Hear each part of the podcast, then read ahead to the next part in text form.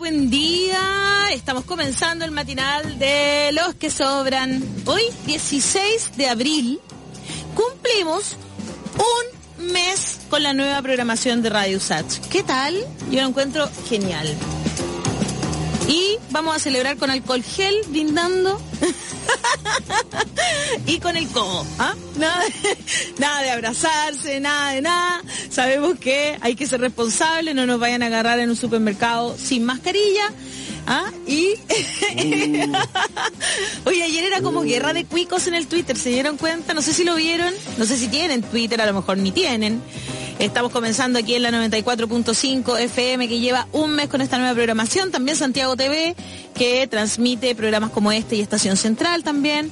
En el canal 124 en Zapping TV. Estamos al lado de TV Duca, lo cual también nos pone muy orgullosos. Eh, porque Santiago TV también tiene una programación muy interesante y por supuesto como siempre a través de todas las plataformas del desconcierto, YouTube Live, Facebook Live y un largo etcétera. Está por ahí mi compañero Daniel Stingo ya para que celebremos. Allá, señor. Eso, para que celebremos así virtualmente, digo amigo. Quiero tomarme todo el alcohol gel. no te vaya a hacer mal para la diabetes, amigo, para la diabetes. Ah, de veras. Sí, nada que ver. No. ¿Conoces tú a esta señorita que tengo acá en la polera hoy día? Déjame ver la... ¿Viste la Casa de las Flores? Sí, claro. Paulina de la Ella Mora. Es Paulina Sí. de la Mora, sí. Ella habla muy correctamente. Exactamente, Mamá, y tiene como un... ¿Qué ha pasado hoy día? Y que la otra vez me, me dijeron, no, yo no tenía idea, que es el tono con el que hablan las mujeres, alta sí, mexicana? las mujeres de la clase alta mexicana. Tienen ese tono Eso para he hablar. escuchado. Sí. Así Sí. como el tono de ayer, no sé si viste, viste esas imágenes de los tipos en el jumbo de la dehesa, como, y era como un amigo ¿Cuál del? ¿Cuál de los dos? Obvio, era como, y aléjate de mí, aléjate de mí. Y el otro era, eh, Ah, uno que la empieza a perseguir le dice, ¿por qué usted no usa? Porque, bueno, ¿sabes lo que me dijo mi señora? ¿qué te dijo? ¿Por qué siempre son abogados? Cierto. Y este era abogado de la católica también parece, ¿no? No Más sé, era encima. abogado y eso ya... Sí, uno es abogado como- amigo de Bachelet, de la ONU y toda esa onda, y el otro era también abogado, creo, pero amigo del Choclo Délano, Penta, toda esa Ah, cosa. bueno. Ah, la- Ah, una bueno. Mafia de mafia derecha y mafia izquierda, pero mafia de Qué terrible, siempre son abogados. Dios mío.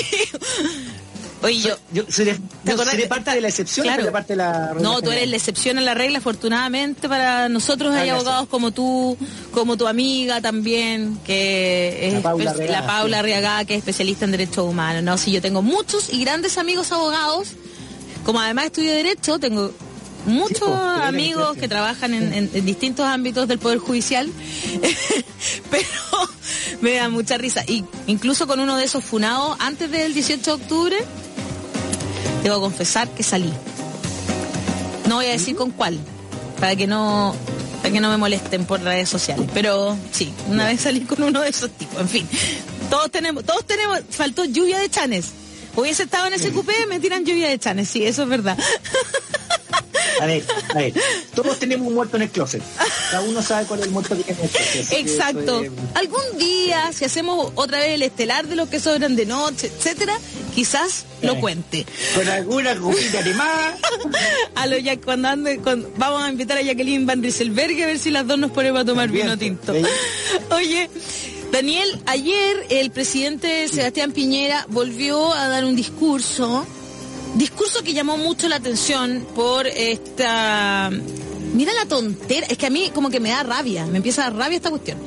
Por este brazalete que llevaban él, el ministro Sichel y el alcalde de Santiago, Felipe Alessandri, cuando hablaron. Entiendo que es un brazalete que indica quiénes son los que van a ayudar a la gente que está en situación de calle. Daniel se agarra la cabeza. Eh, Es Entonces, que, como dice, hay un, hay un dicho por ahí que dice, eh, cuando no espero nada de una persona, igual me puede sorprender. Exactamente. Oye, y, y- pero hubo personas que además se fijaron en el contenido, que no solo se quedaron en el brazalete. Y Ya. hicieron un reco- una recopilación de cada vez que Sebastián Piñera ha dicho en un discurso, y, y esto en realidad como que lo quisieron mostrar en el tiempo, porque es ¿Enemigo antes del poderoso, 18 de octubre, lo del enemigo poderoso. Tenemos el video, veámoslo. y lo comentamos Viene de 2010, sí, por favor. Vamos. Vamos nomás. A ver el video. Es un enemigo poderoso, cruel, que no respeta a nadie. Yo no lo puedo ver. Estamos enfrentando un enemigo poderoso e implacable. Eso el 28 de noviembre Que no de 2019. respeta a nada ni a nadie. Estamos en guerra contra un enemigo poderoso, 20 de octubre de implacable, que no respeta a nada ni a nadie, que está dispuesto a usar la violencia y la delincuencia sin ningún límite. En el mundo entero, la delincuencia es un enemigo formidable, poderoso, 17 de cruel, octubre. implacable, que no respeta nada ni a de nadie. 2019. Y tenemos que combatirlo con toda la fuerza del mundo. Establecí con meridiana claridad que no solamente nuestro gobierno, nuestra sociedad está en guerra contra la delincuencia y el narcotráfico. Y todos sabemos que esta es una guerra dura y difícil, porque al frente tenemos un enemigo cruel, implacable, Poderoso. poderoso, que no respeta a nada ni a nadie, Dios mío. con tal de conseguir sus perversos objetivos. Que todos los chilenos tenemos que unirnos frente a un enemigo poderoso, implacable, Eso fue el que 2018. no respeta a nada ni a nadie y que está dispuesto a cometer todos los abusos con tal de conseguir sus perversos objetivos.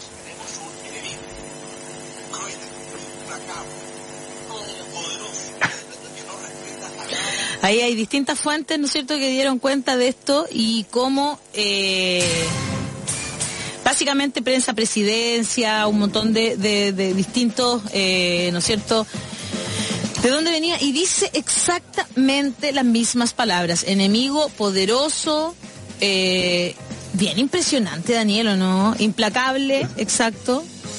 Un enemigo implacable, un enemigo poderoso. Es que, es que, es que, es no sé, yo, mira, en verdad, en verdad te digo, ah, eh, me sorprende porque, mira, por ejemplo, lo de Oye, solo lo del déjame... lo del. Eh, Ah, hay un sí, estudio es que se hizo el 2018, lo hizo Carlos Tromben, eh, que es profesor de acá de USACH, y que... Sí, me suena Carlos Tromben. Sí, ha, sido- ha sido repetido. es un discurso que ha sido repetido una y otra vez. Como tú decías, viene del 2010, ¿no? El 2010, cuando empezó eso. Oye, decir que, a ver, y, y lo, estas, estas como que se, cosas que se ponen en el brazo, ¿no? Eh, brazalete. Brazalete. brazalete. La verdad es que, claro, uno puede tener una buena intención con el brazalete, pero el brazalete tiene, tiene también una connotación. Sí, por Eh, supuesto. yo, yo recuerdo, yo recuerdo eh, dos oportunidades que estaba el brazalete. De partida la SS de nazi usaba un brazalete. Es muy nazi. Lo Entonces que más te tiene- recuerdan, lo- el, el- además acaban de, da- de ver Jojo Rabbit, la vieron y ya estaba lleno de memes de Piñera Jojo Rabbit. Entonces, eh, eh, pero ¿por qué hacía esa cuestión? Y después, por otro lado, la segunda cosa es cuando hubo un golpe de Estado en 73, el golpe del 11 de septiembre, eh, los, la- las Fuerzas Armadas y Carabineros usaban brazaletes. ah, sí. para que sí claro iban No cambiando sabía. brazalete cada dos tres días sí para que para que la- las fuerzas opositoras los, los terroristas eh, no, lo- no no se disfrazaran de, de carabinero de policía o de o de eh, miembro de la fuerza armada alguna se ponían brazaletes que lo iban cambiando sí pues yo tengo memoria se iban cambiando el brazalete porque si tú tenías el brazalete anterior ah tú no, tú- a ti no te lo han dado o sea tú eres tú, tú eres tratando de, so- de suplantarnos a nosotros eres un enemigo Claro. los, los brazaletes, eh, no sé, los brazaletes, a mí por lo menos tienen como una cosa como, ¿y por qué? Oh, tú no, tú no sabes quién está al lado, no puedes verlo. Estás tú y yo, está, está Piñera al lado. ¡No! ¡Si lo veo! ¡Lo veo en la tele! ¡No! Como si fuéramos un tercero. Me voy. Cerramos por fuera. El que faltaba, no. Dios Oiga. mío, ¿cómo nos hacen esto? Qué chistoso, se ve muy Pero- gracioso. Sí, pero ¿sabes qué? Yo tengo un par de. Yo, yo, a ver, tú estás hablando de la connotación del brazalete. Eh, yo, sí, a mí me parece que es bastante como de. de como, como diría mi hijo que está ahora en la universidad, como de, de gobiernos totalitarios, más que de, Sí. de- eh, si, si es de derecha o de izquierda, es como de gobiernos totalitarios.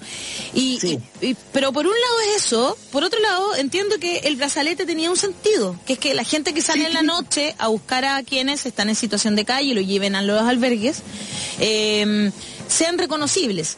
Y me parece Sí. bien. pero ¿por qué no lo explicó? O sea, Ah, desde, claro. la, desde la comunicación, Daniel, a mí lo que me pasa es que yo sin ser experta en comunicación como organizacional, ni ser experta tampoco en comunicación eh, de relaciones públicas, yo soy experta en otro tipo de comunicación, en comunicación social. Sin embargo, así todo, entiendo que si tú vas a dar un discurso tienes que intentar tener los menos distractores posibles para que tu mensaje llegue de buena manera al receptor.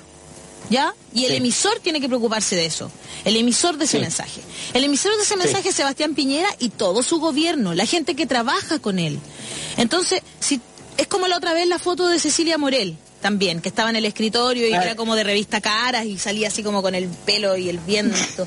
Y también te distraía. No puede distraerte del contenido del mensaje una cuestión así. O sea, comunicacionalmente eso no, o es, mm, no sé, no puede ser casual. Yo no creo que sea Tú casual. tienes, tú tienes que decir, estamos detrás y tenemos este este este brazalete para eh, que las personas Exacto. que vamos a salir a hacerlo y lo explicáis. Para que no se pongan en riesgo. Claro. Yo, yo, mira, si hay algo en que no soy experto en comunicaciones, ya, entonces, porque no tengo idea, pero lo que tú dices me tiene, o sea, tiene todo el sentido, es, es de sentido común. Ahora ¿No es cierto? uno dice, claro, pero por supuesto, o sea, el mensaje tiene que ser claro, tiene que ser transparente, y si tú pones algo ahí, como ese, ahora que estamos mostrándolo, ¿no? Ese brazalete, Claro. tienes que explicarlo. Además, Exacto. cambió de las chaquetas rojas a las chaquetas azules ahora, porque antes en el primer gobierno Sí. las chaquetas rojas y ahora pasaron las chaquetas azules. Hay una chaqueta azul el otro día que decía presidente de la República. Claro, este O dice sea, gobierno de- Chile. Les, les gusta la cosita, les gusta. Quizá eso está bien, si por último identificatorio, no sé, le, le falta que diga PDI, no sé, cualquier cosa. Pero pero el brazalete tendría que haberlo explicado, me parece a mí que es como... A mí también. como- Creo que si lo hubiese explicado no, no entramos en esta en esta polémica. A nadie le interesa. No, No, deja de ser un Sí. detalle, ¿no es cierto? sí. Sí. sí. Oye, Sí, le- quiero re- yo- les quiero recordar que los días jueves, por si acaso, al- los que se están entrando en nuestra Incorporando. comunicación, incorporando, ¿no es cierto?, los días jueves. Ahora lo, lo establecimos súper bien. Los días martes voy a estar con Mauricio la primera hora, vamos a hacer este análisis de medios. Los días jueves vamos a estar con, con Daniel y tenemos nuestro eh, consultorio laboral para que ustedes de ya empiecen a mandar sus preguntas. Así que nosotros Bueno, si por quiere- mientras vamos a si estar quiere- analizando la actualidad, Sí. usted va mandando las preguntas. Sí, una cosa que quería decir es esto, lo encuentro triste. ¿Qué Muy, cosa, muy triste. qué cosa, amigo? El fallecimiento de Luis Sepúlveda. Ah, Luis Sepúlveda, sí. Este es, un, este es un libro que yo tenía acá atrás, ¿ah? lo saqué. Eh, porque he leído varios libros de él, eh, sobre todo el que me encantó, por supuesto, el viejo que leía novelas de amor. Eh, bueno, el gato que le enseñó a volar a la paloma, bla, bla, bla. Pero para mí el ¿A la gaviota no- o a la paloma? Sí, a la gaviota. ¿A la Ah, paloma? Ah, Sí. A la gaviota. Bueno, un premio de viña, no sé cuál de los dos. Una es la paloma la pala, otra es la gaviota. El gato que le Eh, enseñó a volar, es bonito ese, ese libro tan bonito. Pero a mí me gustó más el viejo que leía novelas de amor. ¿Sabes que no, no he leído el, viejo que... Te la he perdido, te la he perdido. Es realmente. sí, lo voy a leer. Lo voy a leer en honor Y no es largo, no es largo. Y falleció en. España de COVID-19 y fue el primer, eh, decía hoy día, hoy día leí la noticia, el primer caso en Asturias. Sí. Asturias día de un año. Así a mí me, me sorprende porque. Sí, a mí, porque me sorprende porque. eh, porque tenía solo 70 años. Eh, Muy joven, sí. Y, sí, y- y- entonces yo quiero saber si él tenía, y, lo pregunto porque, escucha, uno como que empieza a darle vuelta a todo, ¿no?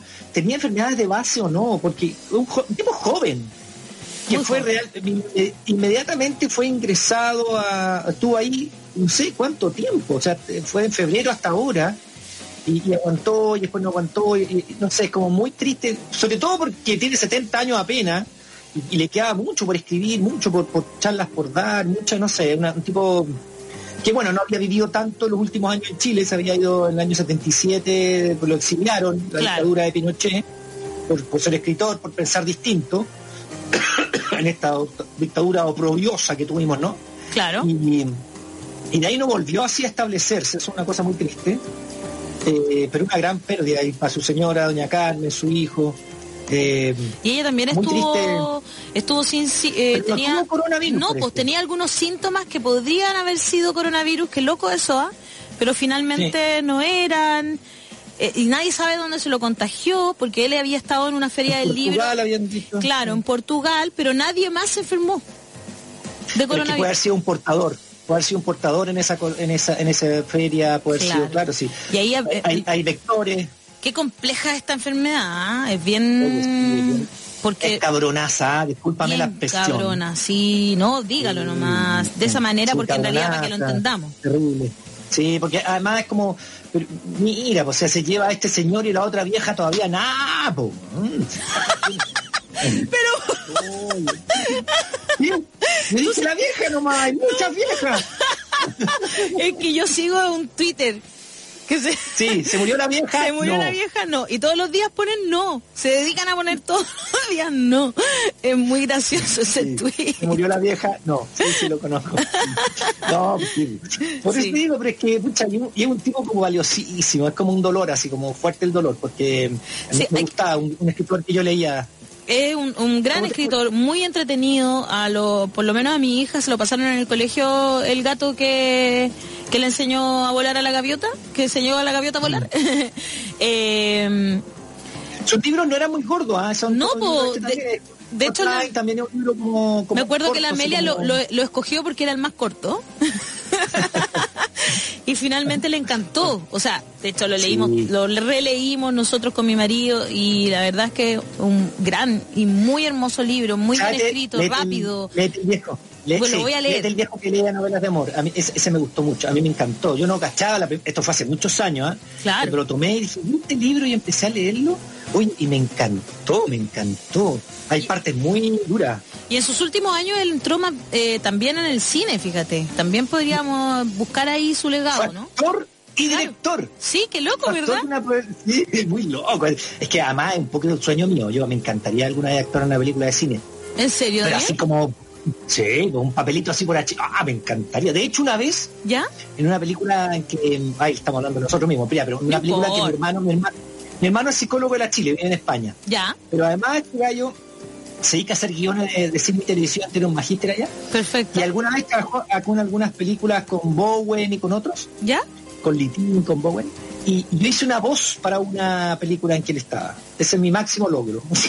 una voz en una radio que escuchaba. ¡Qué buena! Bueno, pero me encantaría hacer un papel así chiquitito, así en una, en una película de cine, una- lo hago gratis. eh, Hey, un par de veces director, como director en- de cine que quiera un claro en proyectos en proyectos de, de cine o de cortos más bien he actuado pero como yo misma. Ah, no, yo en cortos también. Yo, Yo- en corto he claro. actuado porque mi hermano mismo filmaba cosas, grababa cosas, filmaba cosas, mi hermano, en cortos de él sí. Pero, mira, Pero estu- así como- estudiantes de, lo, de, lo, de, de escuela de cine me han pedido por ejemplo ten- tienen que hacer algo con un programa como de farándula. Ah, podía, ya, qué podía ser tú la conductora bla bla bla. Sí, incluso actué Cameo en- le llaman a eso, cameo. exacto en una teleserie de Mega. Ah, grande, grande.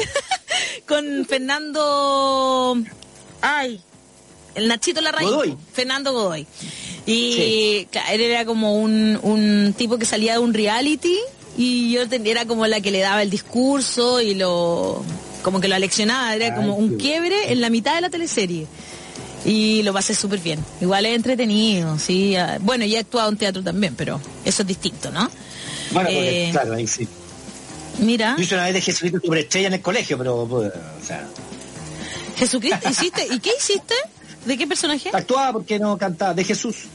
Era Jesús Pero no canté, o sea, era una actuación que hicimos. Pero yo hice, yo hice hartas veces teatro, pero después ya, bueno. Bien, alguna vez te voy a invitar, Daniel, para que, para que, para que te, saques el, como las El ganas. pillo.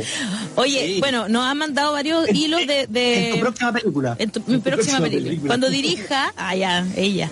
Claro. Eh, nos mandan, por ejemplo, un hilo donde hay muchas eh, brazaletes distintos en distintos momentos de la historia. Y aquí nos mandan, me mandan, me, me- me lo ponen los brazaletes que tú nombraste, los de los eh, en Chile, de la Junta A Militar. ver, por ejemplo. Eh, Sí. son, me mandan soldados con los brazaletes en las calles de Santiago, ¿Viste? ¿Viste? en el ¿Viste? Estadio Nacional. Eh, sí, qué desubicado. Es que, ¿sabéis que después de ver esto lo encuentro más desubicado aún?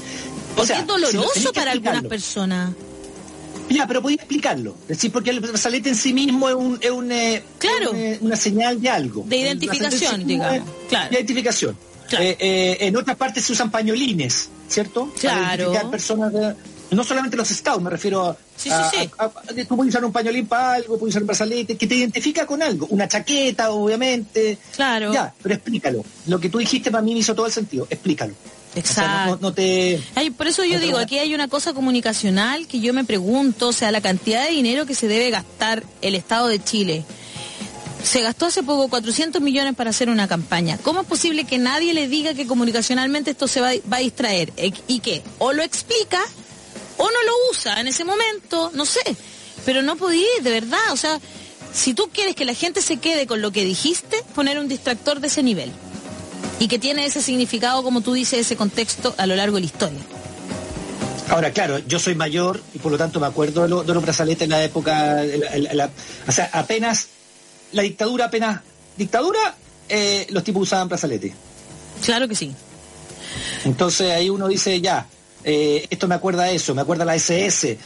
Verdad, bueno, tratemos de que no sea eso, pero, pero bueno, uno tiene el derecho a, a- a evocar lo que uno le viene nomás, porque nadie Oye.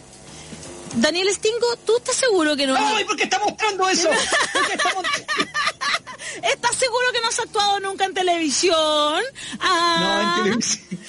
Ese es un comercial. Año 1995. Oh, Y ahí, Sí. por favor, cuéntame de qué se trata eso. No, qué Oye, pero estamos bueno, pero qué estupendo, eres como... Espérate, ¿cómo se llamaba ese que daban más o menos con el, como el mismo año? Big Man, como que te parecía un poco como a uno que era de, de, de un programa infantil. Qué divertido. Ah, ya, sí. Eh, ya, sí, sí, sí. No, el Big mundo Man, de eh, Big Man era como una cuestión de Ah, ciencia ¿no? que daban, era como un científico Ah, ya. loco. Y este, que, cuéntame cómo pasó esto. No, a ver. eh, ¿Cómo pero- estamos que la- esa ¿cómo mayonesa ya no la venden. referente. No importa, pero es que es gracioso, pues Daniel. Cuéntame no. cómo fue eso.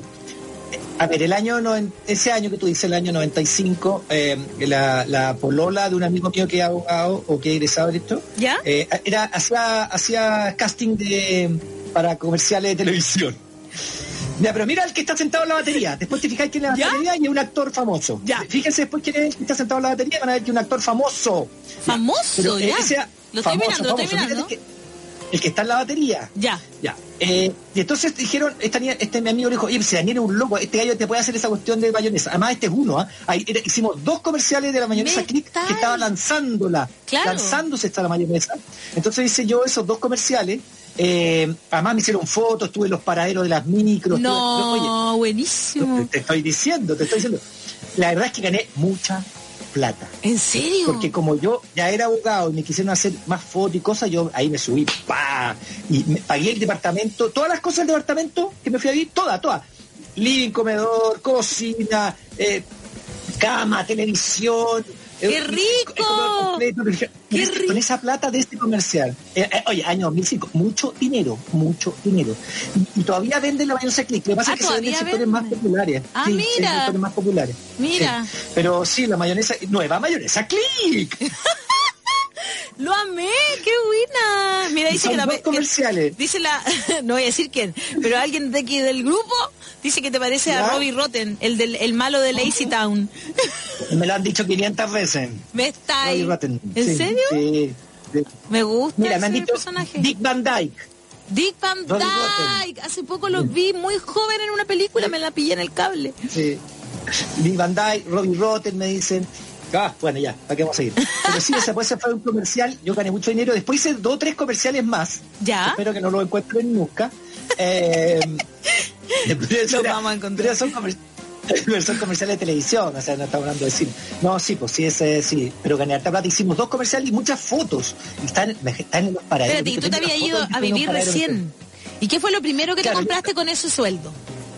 El primero, lo primero, lo primero, lo más absurdo, la tele. Yo también. Y era una tele chica con poto. Claro, pero eh, eh, no era tan chica porque tenía tan lucas y poto. Y después me compré la cama. Y después, bueno, esto fue, eh, y después Y yo después me compré una estufa. No estábamos casados. ¿Ya? Imagínate, no estábamos casados, pero, eh, pero yo me fui a ir solo, entonces de ahí compramos la cama, y después compramos el refrigerador, la cocina, el, el comedor. O sea, el living completo, el comedor completo con esa plata. Qué No, en entretenido. Oye, la gente ya está conversando y dice, Stingo, me hiciste la mañana, dice Paz, eh, March, que es Paz Carrasco y Nostroza. Cintia Castellón, me encantan. Eh, Jessica Espinosa dice, me acuerdo de ese comercial y agrega, era súper chica. Jessica, por Dios, nos está tratando de viejo porque yo no era tan chica cuando ese comercial. Anita No, Hidalgo dice, yo- quiero ver la propaganda otra vez, por favor. Pasen de nuevo el video. Ya. Juan Fíjense Ignacio- quién está la batería. Fíjese que la, Escucha, no logro ver. Juan Ignacio Collado dice, CTM, me asusté, pensé que era Lavín. No, ¿cómo? Mira, hasta el momento no lo habíamos insultado. Ah. Pochochita Nats dice, ya, se pasaron. Oye, qué gracioso. Mire quién está atrás. Mire quién es actor. Ay, ya, no logro cachar quién es. A ver. Eh, eh, retroceder un poquito y van a ver que es un actor famoso, famoso, famoso. Ya, pero cuéntanos quién es porque no 13, logro, no No me alcanzo acuerdo el apellido. Rubito, eh, ay, ¿cómo se llama este actor? ¿Y dónde, Eh, dónde trabajó? En muchas telenovelas, es muy famoso él. Ah, teleserie. Sí, y en ya, varios lugares. Qué buena, puta, no alcanzo a cachar quién es. Es que está como Sí, es que algo va peinado y con lentes, po. Sí, sí. Ya, si alguien lo cacha, Eh, no, nos avisan, por favor.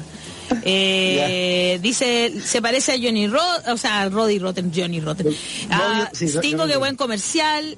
Eh, el mundo de Big Man, un científico loco, alguien se acordó de lo que yo decía, su laboratorio era lo mejor. sí. Eh, el pasado te condena. Better Call Bueno. Stingo. Ay, qué buena la, la- la gente en los comentarios. ¿No es Felipe Ríos? Preguntan el actor. Sí, Felipe. Ríos. ¡Ah, es Felipe! Gran actor. Felipe Ríos.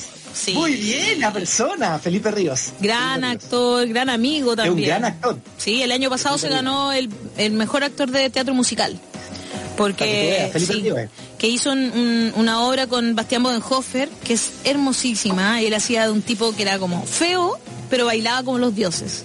Eh, Ah. Una obra muy bonita, muy, muy, muy, muy bonita. Oye, eh, bueno, ahí fue como, no, nos fuimos un poco de... Ahí está, ahí está Felipe. Él es, él es. Mira, Felipe Ríos es. Sí, pues Felipe Mira. Ríos, gran actor, un gran amigo también. Ahí Sí. estamos los dos en ese comercial. Otra vez se lo dije, ¿se acordaba? Sí, Ay, el comercial del año 95. Qué chistoso. Sí, pues y en ese tiempo pagaban bien. O sea, me pagaron, le digo las ganas. No, te puedo decir la cantidad porque total da lo mismo. Han Sí, pasado más de po. 20 años. Me pagaron 3 millones de pesos en esa época. No te lo puedo creer.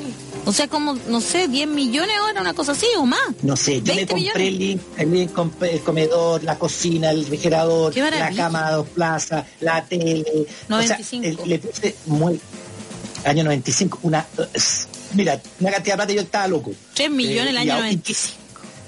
Y además ahorré plata. Qué Claro que increíble. estuve.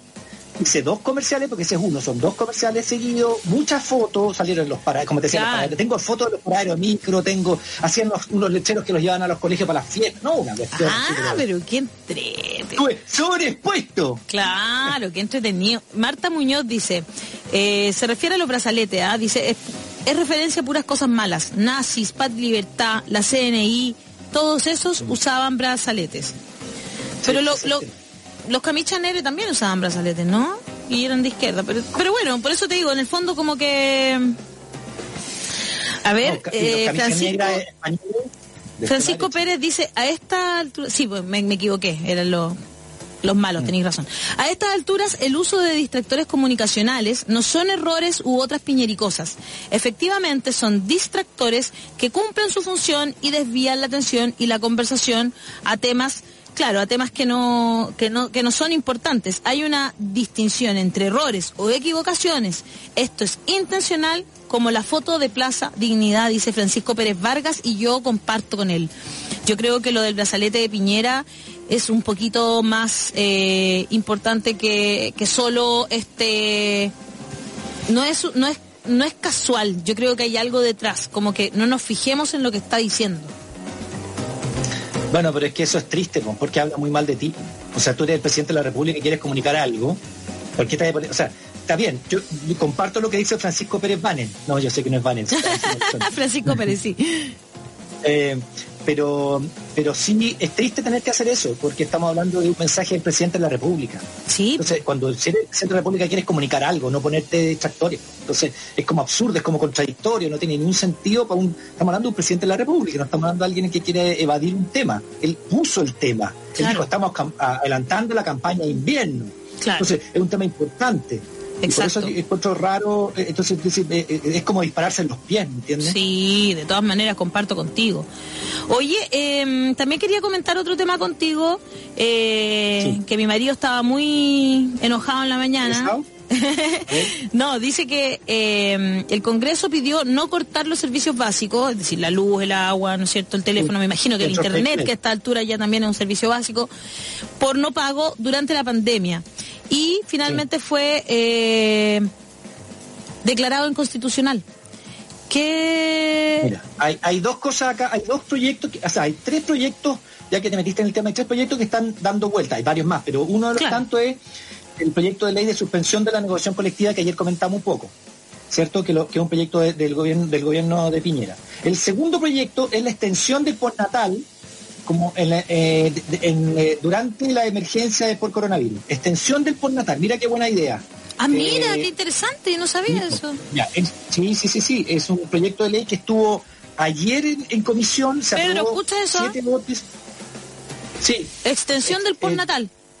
¿Sí? Extensión del postnatal durante la emergencia por coronavirus. Es un proyecto de, diputados de oposición, pero que algunos de gobierno recogieron, como por ejemplo el, diputado Fuensalía, que también lo recogió y lo aprobó.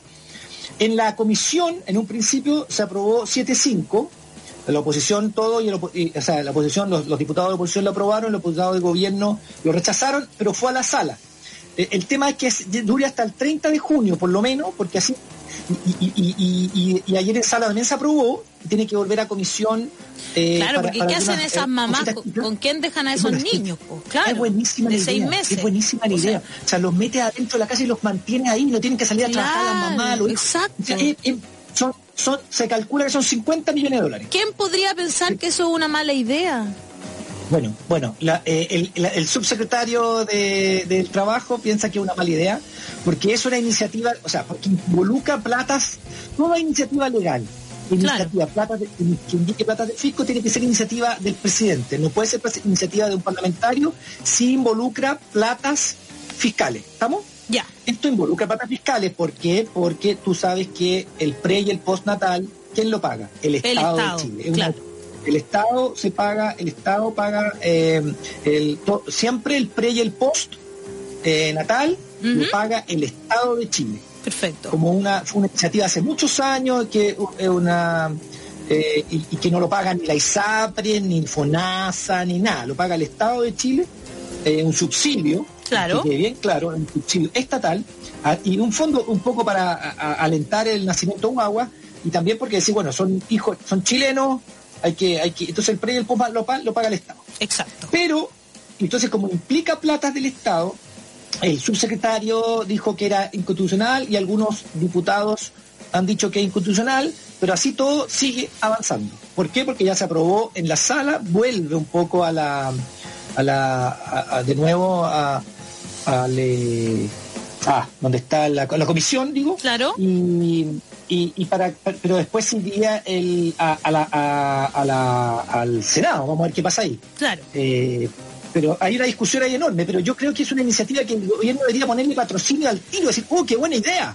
O sea, estamos hablando de 50 millones de dólares, pero va a mantener a cuánta mamá con su hijo en la casa, protegido de este, de este virus, con lo que estamos hablando, una cuarentena una guaguita, bien hecha. Claro, una guaguita, y una mujer que está dando de mamar son población de riesgo. Es, una, una, idea muy, muy buena de unos diputados de oposición. Eh, ayer vi los nombres, pero no me acuerdo ahora quiénes son pero eran como cinco o seis eh, diputados de oposición, no los tengo claro ahora. Estaba la mm, esta niña que fue actriz, no, que, estuvo en la farándula también, es que, es que varios, de, pero eran de oposición todos. Ya.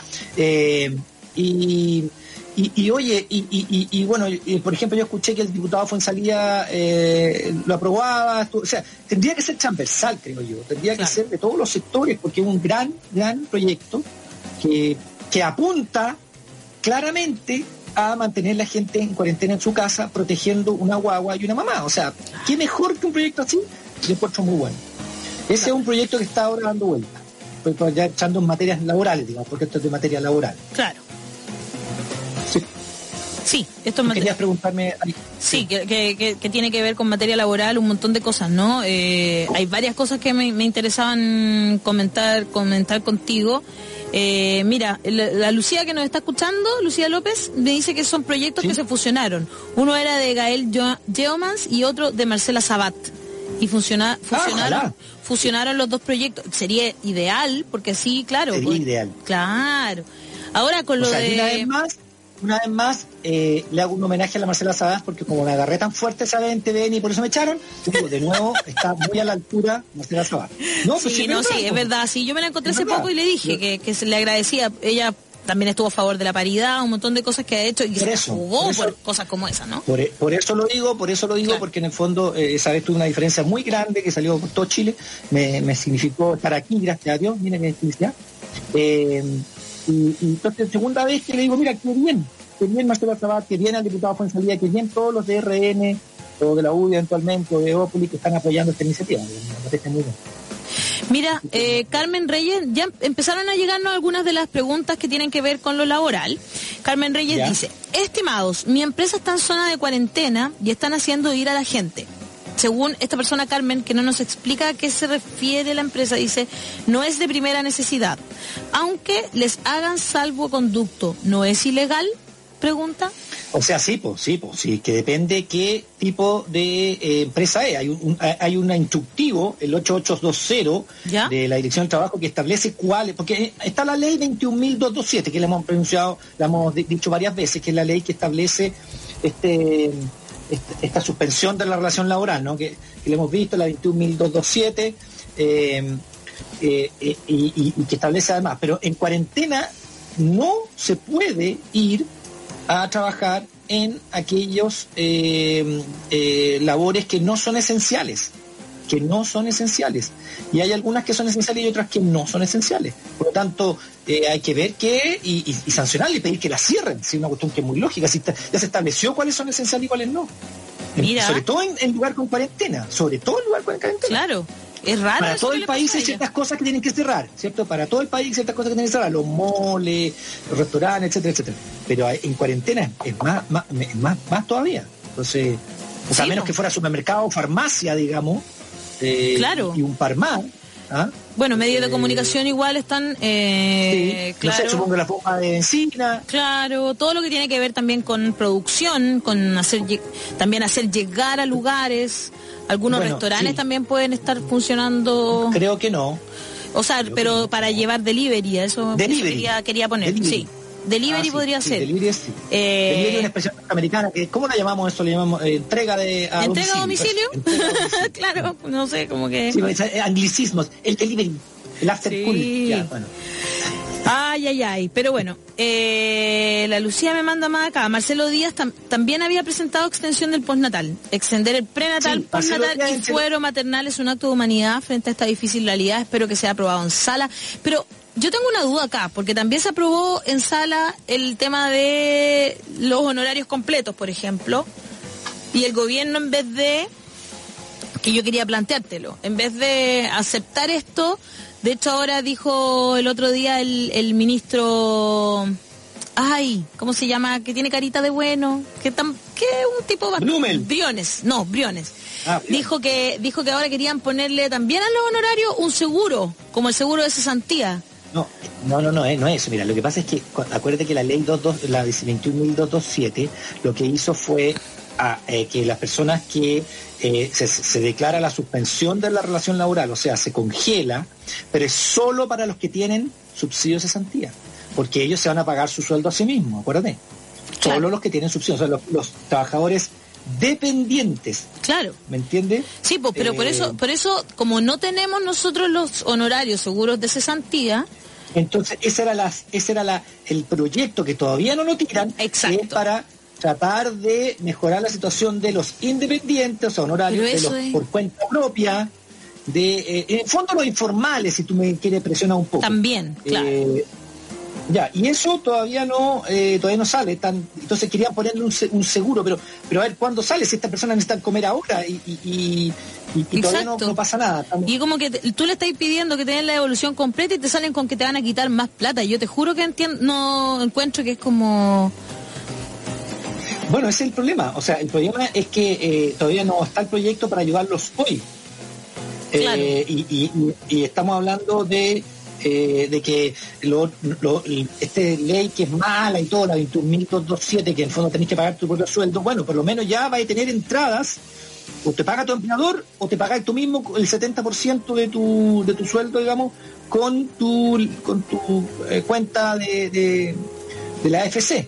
Pero, pero, pero estamos hablando de, bueno, y entonces, ¿qué pasa con, todos estos señores que, no, que son informales? Bueno, todavía están ahí. Mira, aquí tengo, Frente Amplio son Maite Orsini y Gael Yomas.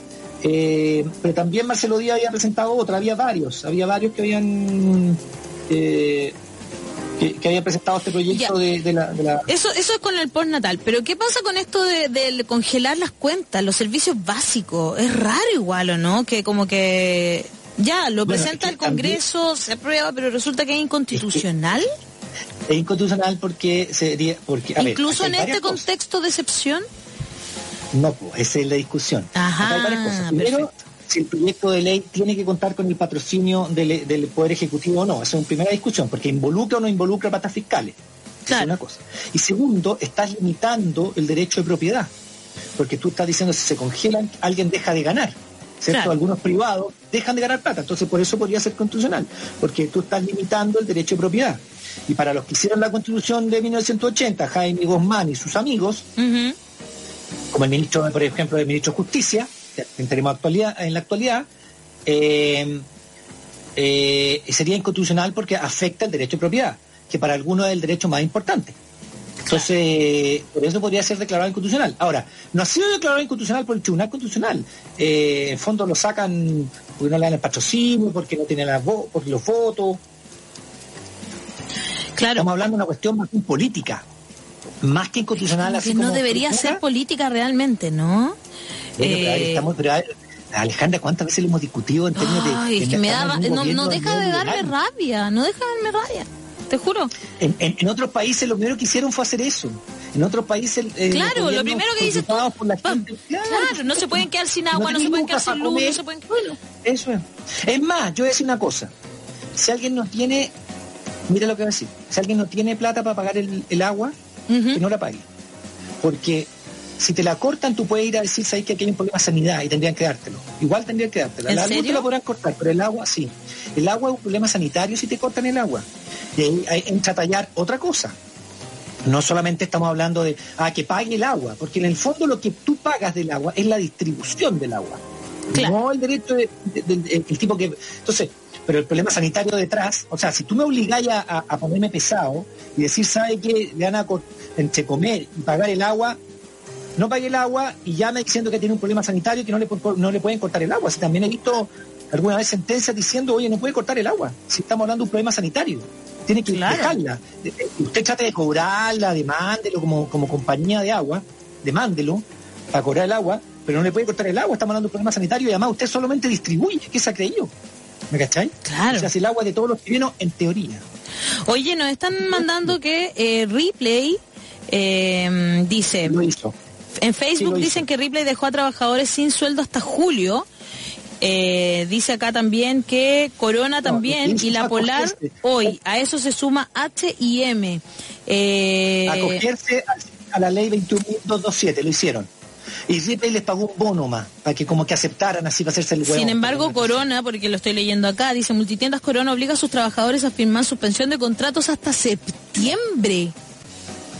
A ver, eso sería ilegal. Multitiendas Corona S.A. solicitó a más de 3.000 trabajadores y trabajadoras de todas las sucursales de Arica Punta Arenas, aparece hoy en el... Eh, ayer aparece... No, hoy. Hoy es 16, sí. En el desconcierto.cl, eh, que firmara un pacto de suspensión laboral desde el 1 de abril hasta el 31 de agosto de 2020, dejándolo con impotencia e incertidumbre para enfrentar la emergencia sanitaria, como afirmó al desconcierto el presidente de la Federación de Sindicatos de la compañía. Abril, mayo, junio, julio, Agosto. Agosto. Cinco meses, eso es lo que pueden. Claro, el máximo. Usaron el máximo. Lo, que, lo máximo y la suspensión, ¿ah? es suspensión, o sea, se van a pagar con su propia... Ahora, Corona es tan chica, no puede aguantar. Es, raro, ¿cierto? Corona, Ripley, eh, esto estaba pensado para las medianas, para las chicas. Pero bueno, alguien escribía ayer por Twitter, hagamos una listita de las que se están portando tan bien con los trabajadores para que después cuando vuelva a la realidad vamos a ver si vamos a ir. Claro. Vamos a ver si vamos a ir a comprar a Corona, vamos a vamos a comprar a Ripley, ¿ah? vamos a ver si vamos a tomarnos cafecitos en Starbucks, ¿ah? Claro. Eh, porque se han portado, cómo se han portado con los, con los trabajadores de ellos mismos. O sea, conciencia, ojo, guárdenselo aquí porque estamos hablando de personas que, o sea, de, compañías grandes, compañías que tienen multinacionales. Bueno, y, se han acogido a la ley 21.227, entonces suspenden la relación laboral y el trabajador tiene que pagarse hasta el 70% el primer mes. Pero el segundo mes es 55% y el tercero es 40% el sueldo. O sea, a ver, Ripley, le, eh, ¿te importa un pucho que el tercer mes el trabajador eh, ya no reciba, claro, menos de la mitad de su remuneración? Y en el ah, quinto como el 35, creo, ¿no? 35. ¿Sí? No, el, el, cuarto es 35 y en el quinto 30. Y eso es lo que va a recibir el trabajador eh, que trabaja para ti y que tú le llamas socio, partner, eh, los llaman, eh, ¿cómo le llaman también? esa sí, partners. Uy, no puedo creerlo. Partners, socio, y lo otro no, también colaboradores. Dejémonos de hablar con eufemismo, no mientan más, no son colaboradores, son trabajadores. No son colaborantes. A ti te colabora alguien gratis, no, no, no un, alguien que colaborador. No, son trabajadores. Esa, esas chutiquerías que usan ¿ah? eh, los empresarios como para disfrazar una cuestión. Es una relación de trabajo. Tú le pagas por su trabajo y ahora no le quieres pagar teniendo lucas. Cuando dicen, es como cuando dicen fake news, me carga. Son noticias falsas, compadre. Mentiras. Igual, mentiras. nos siguen llegando, nos siguen llegando preguntas. Dice, soy artesana, dice Viviana Vidal. Eh, me niego a llamarme pyme. Claro, una artesana, pues no una pyme. ¿Saben si existe alguna ayuda para independientes que no sea encalillarme? Eh, pregúntele al ministro que todavía está pensándolo, porque en el fondo, lo que yo decía. Dijo que tenían que poner, ¿no? Están dándole vuelta a una idea para ayudar a los independientes, a los informales, a los honorarios, todavía está, entonces estamos pensando, decía ayer o anteayer, que sea una especie de seguro. Bueno, pero hoy día necesitan las lucas, viejito, hoy día. Claro. Hoy día. Y, además esta, esta, todo este préstamo, esta plata que le va a pasar el Banco Central, le va a prestar a 0,5 a, los bancos. Cuando Hassan nos decía el otro día que podría haberlo hecho directamente, ¿no? A través del Banco del Estado, si tuviera otro, o un banco, o, la Corfo. Bueno, eh, que le llegue a esta señora el crédito. Si es con aval del Estado, por último ya, pues, que le llegue rápido a esta artesana. Esa es la idea, que ella pueda ir a pedir al banco y que, y que el banco le preste la plata porque esa porque se lo están dando a 0,5, le están regalando la plata, po, Si estos gallos le van a poner después lo que decía Hassan. Mira, te van a prestar a 3,5, ¿ya? Porque ellos reciben el 0,5, tienen que gastar, te la prestan a 3,5 máximo, ¿no? Ya. Ya. Pero después, ¿qué hace la persona? Se las devuelve y se las mete en su propia cuenta corriente, pues. Y él la presta de nuevo. Si el banco no va a ganar, si lo decía... Eh, Hassan lo dijo, claro. el banco no pierde. y después lo decía Andrea, Andrea Repeto, ah, el que crea que los bancos no van a ganar, es mentira, los bancos van a ganar, lo decía Andrea Repeto, una gran economista. Sí. Los bancos van a ganar igual, de ida y de vuelta. Los bancos nunca pierden. Y cuando pierden el Estado les pone las lucas, como cuando, fueron salvados. Sí, pues si así es la cosa, si es la verdad. Adriana Lince y Ramírez dice, porfa, cuéntenme, ¿han escuchado que los malls abrirán esta semana que viene? Mi hija tiene una enfermedad preexistente. ¿Tiene obligación de ir a trabajar? Yo escuché que iban a abrir algunos algunos malls con unas ciertas medidas de seguridad, como un túnel sanitario. Eso tendría que, eso tendría que asumirlo la autoridad. La autoridad tiene que, porque la autoridad ya dijo que no pueden abrir. Entonces tendría que la autoridad. Me parece que en las comunas, en las comunas donde se acabó la cuarentena, parece que ahora como que decían que iban a poder abrir algunas algunas tiendas de los malls, no todas. Eso lo escuché yo ayer. manifestarse la autoridad. Tiene que manifestarse la autoridad. Que, asuma la autoridad este, este, este, si es que lo van a hacer. O sea... Mira, eh, pregunta también Daniel Parragués. Dice, ¿qué pasaría si me enfermo y me dan licencia y no estoy trabajando? Pero me están pagando el mes completo. ¿Presento o no la licencia que es lo correcto? Y esta licencia es para largo dice. Bueno, o sea, lo que pasa es que eh, la licencia no es una cuestión que uno quería presentarlo, no. Ah, tu empleador te está pagando el mes completo sin estar trabajando. Claro.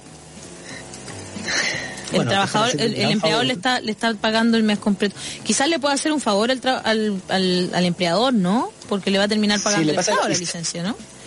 No, la licencia, no, la paga el Servicio de Salud. No, tú FONASA o tú ISAPRE que te paga la Por eso que la, Pero, por eso ah, que la, la, ISAPRE, si el ISAPRE es privado. La rechazan la, sí, pues.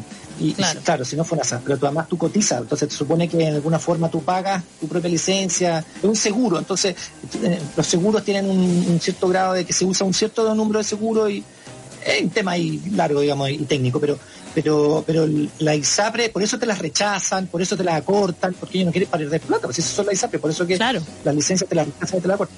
Pero claro, lo, lo, lo, lógico, lo, lo, moral, tiene que presentar la licencia. Perfecto. Claro, porque está con enfermo. Presenta la licencia entonces, eh, la moral sería que sí.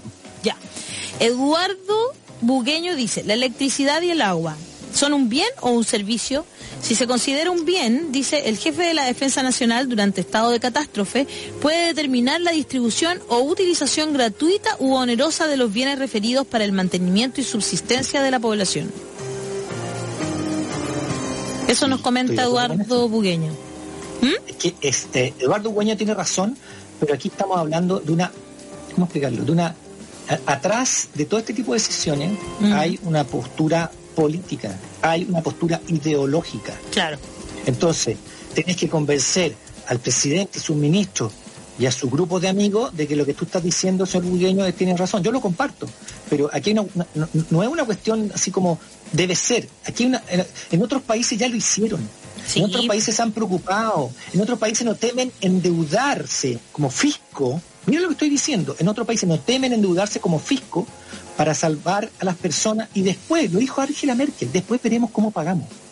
O sea, esa es una gran eh, una gran gobernante, digamos, porque en el fondo es primero las personas. Yo he escuchado algunos, eh, algunos recibo algunos Twitter y cosas de algunos tarados que dicen, ah, es que tú no te preocupás porque la economía se irá a la ¿Qué me importa? Estáis viendo gente que no va a tener para comer. Los, por cuenta diaria, etcétera, no van a tener para comer. Entonces, preocúpate de eso primero, ¿me entendí? O sea, ah, es que tú no entiendes de economía, es que no sé qué. ¿Qué importa? Si en el fondo es lo primero es lo primero. Entonces, cuando hay esa, es tal nivel de, egoísmo en el fondo, porque en el fondo es egoísmo. Claro. Eh, tú dices, o sea, yo estoy de acuerdo con eso bugueño. O sea, aquí claramente debería eh, ser tomado como, un, como un bien básico en que tú tenés que preocuparte de eso. Sobre todo el agua, que hay que lavarse las manos. Vamos a estar conversando con Rodrigo Mundaca de Modatima en unos minutos más, por si acaso. A propósito del agua, ¿no?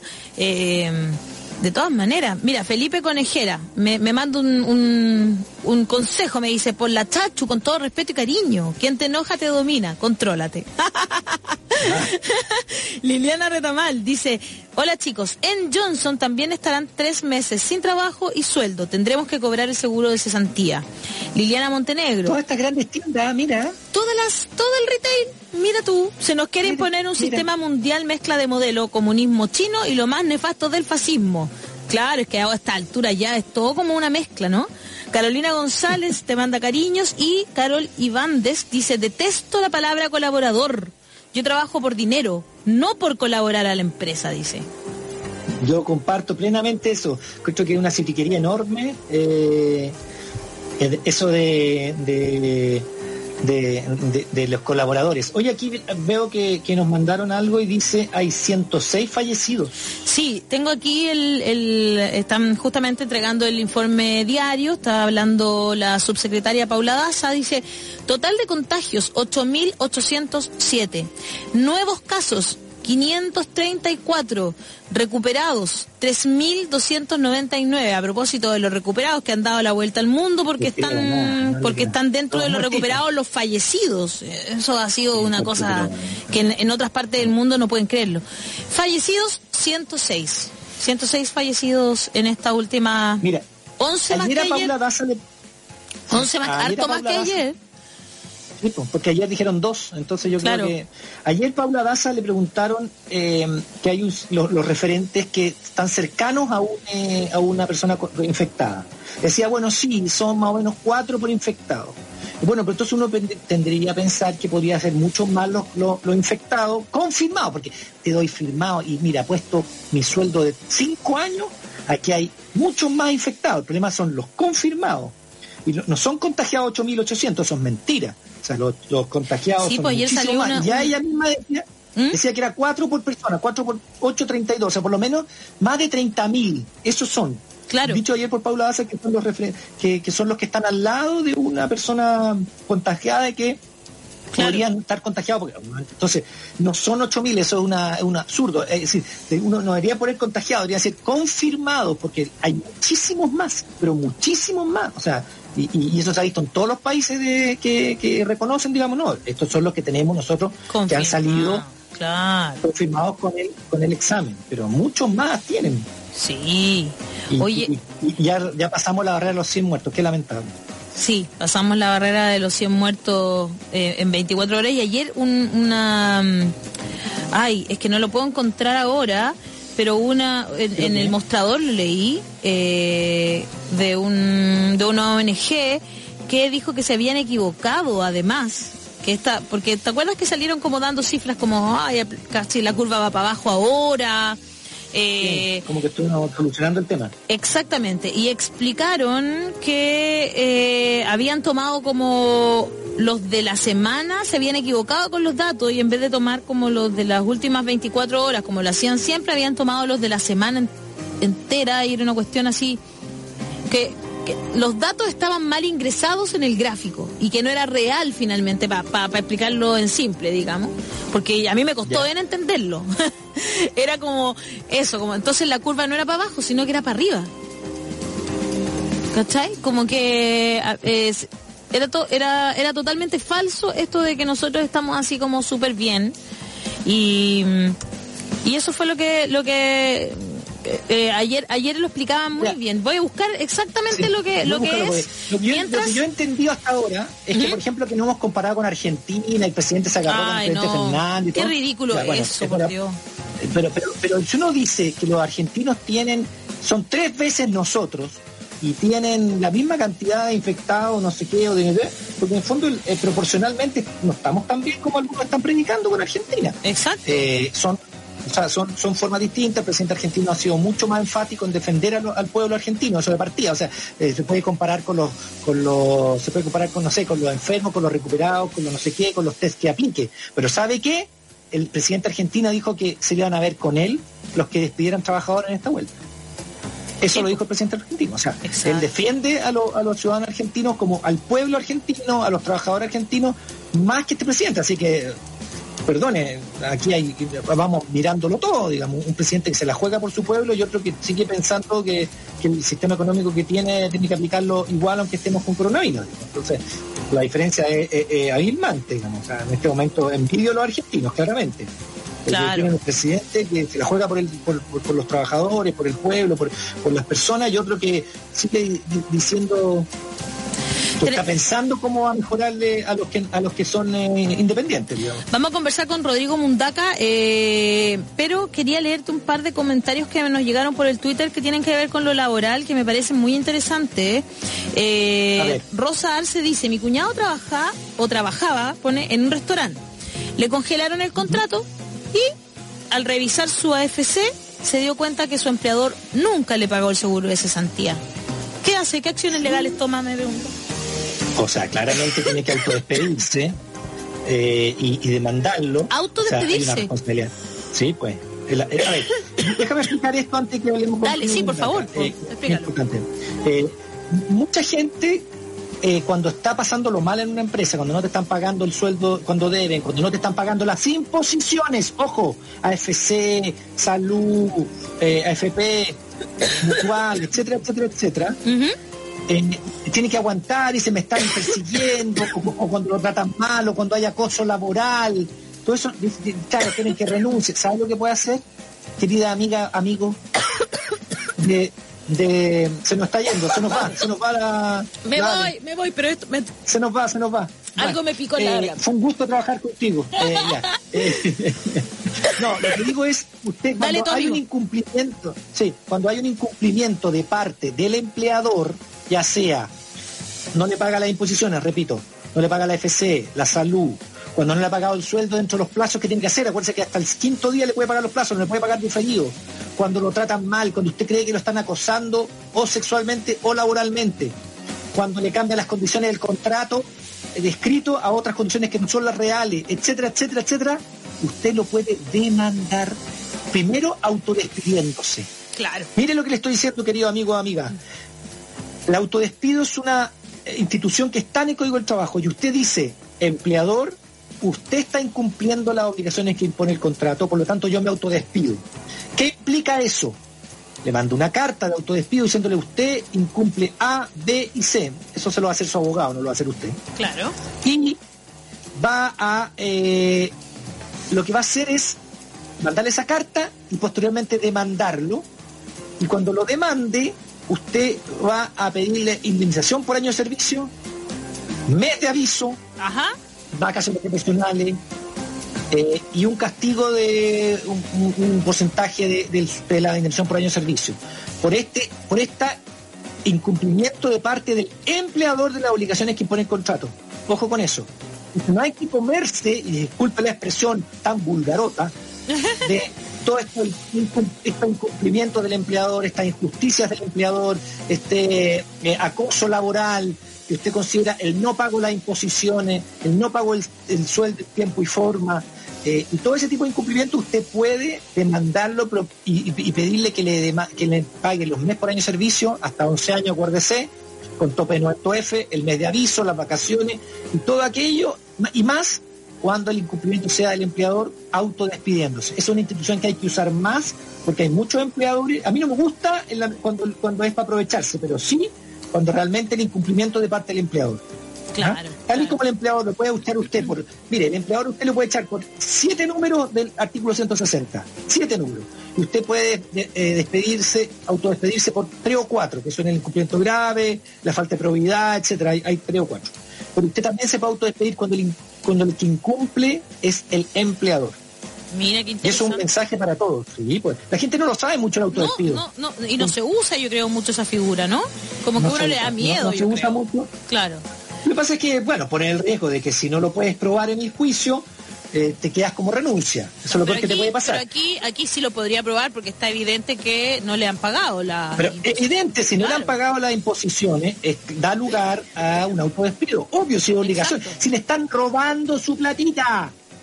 Cuando no te pagan las imposiciones, te están robando, porque la, porque la plata de las imposiciones es tuya, tuya. Por eso es que cuando la indemnización por año de servicio es el bruto y no el líquido, la indemnización por año de servicio. Hay mucho incumplimiento y, y también hay... hay Mira, eh, no sabía, eso yo tampoco. sí, pues. Pero si, si- uno se aprende si- tanto en voy- este, en este, en este consultorio laboral Si se yo- aprende tanto. Pero si yo, yo soy, yo soy más que un tipo que hace unos comerciales. Oye, ya, como para que vayamos cerrando el, el- el consultorio, Marcelo Rufat pregunta algo. Dice, a mi mujer la mandaron para la casa por suspensión de contrato, pero solo a ella y tres compañeros más. La empresa sigue funcionando. ¿Pueden hacer eso? No debería ser. No, debería la ser, la ¿no es cierto? que- Porque no, eso es ser, la es suspensiones completo. por los dos lados, pues ella no entrega, a, claro. a menos que a, a menos que ella haya firmado eh, un como, como acuerdo porque ahí, ahí se la sonaron porque firmó ella pero pero en general cuando se cierra por parte del empleador que tiene derecho en ciertas circunstancias eh, es para toda la empresa Perfecto. y ahí entonces ¿ah? Ahí está. Eh, mira, me explicaron bien lo que yo estaba tratando de, de decir que yo no entendía muy bien, ¿ah? sí, pero no yo tampoco no entendí nada de lo que hablaste pero bueno El- como el- te quiero no te dije nada Es que estaba ya media. Agui- Aguilulfo Emo, Aguilulfo Emo Bertradino dei Guildiverni, mira su nombre, Ya, es me, me explicó, me dice, querida. Silicon Valley, ahí está el detalle. Más que ingresar mal los datos, lo que hicieron fue cambiar la metodología. Y aquí está, me manda la nota del mostrador que yo no lograba encontrar. Me la mandó. Ah, ya, ya. Y es eh, espacio público el que hizo el informe. Dice análisis de datos publicados en informe epido- epidemiológico el día 13 de abril. Está firmado por Camila Arroyo, Eduardo Engel, Diego Pardou y Pablo Simonetti. Eh, y ahí explican que la última versión del informe epidemiológico disponible hemos decidido publicar este informe extraordinario, porque basados en el informe, varios medios publicaron hoy cifras que sugieren una caída abrupta en el número de nuevos contagios en el país y la región metropolitana, lo cual, desgraciadamente, no es así. Las gráficas que presentamos aquí son las correctas, basadas en los reportes que publica diariamente la autoridad. El malentendido se produjo, y aquí viene lo complejo, a ver si logramos entenderlo, porque el informe epidemiológico publicado el día 13 de abril incluyó datos de contagio por semana, que, a diferencia de las mediciones habituales, consideran la fecha en que los infectados sintieron los primeros síntomas, provocando un desajuste en los datos. La tabla 1 de dicho informe muestra el número de casos nuevos para cada semana, desde la semana del 23 al 29 de febrero hasta la semana del 5 al 11 de abril.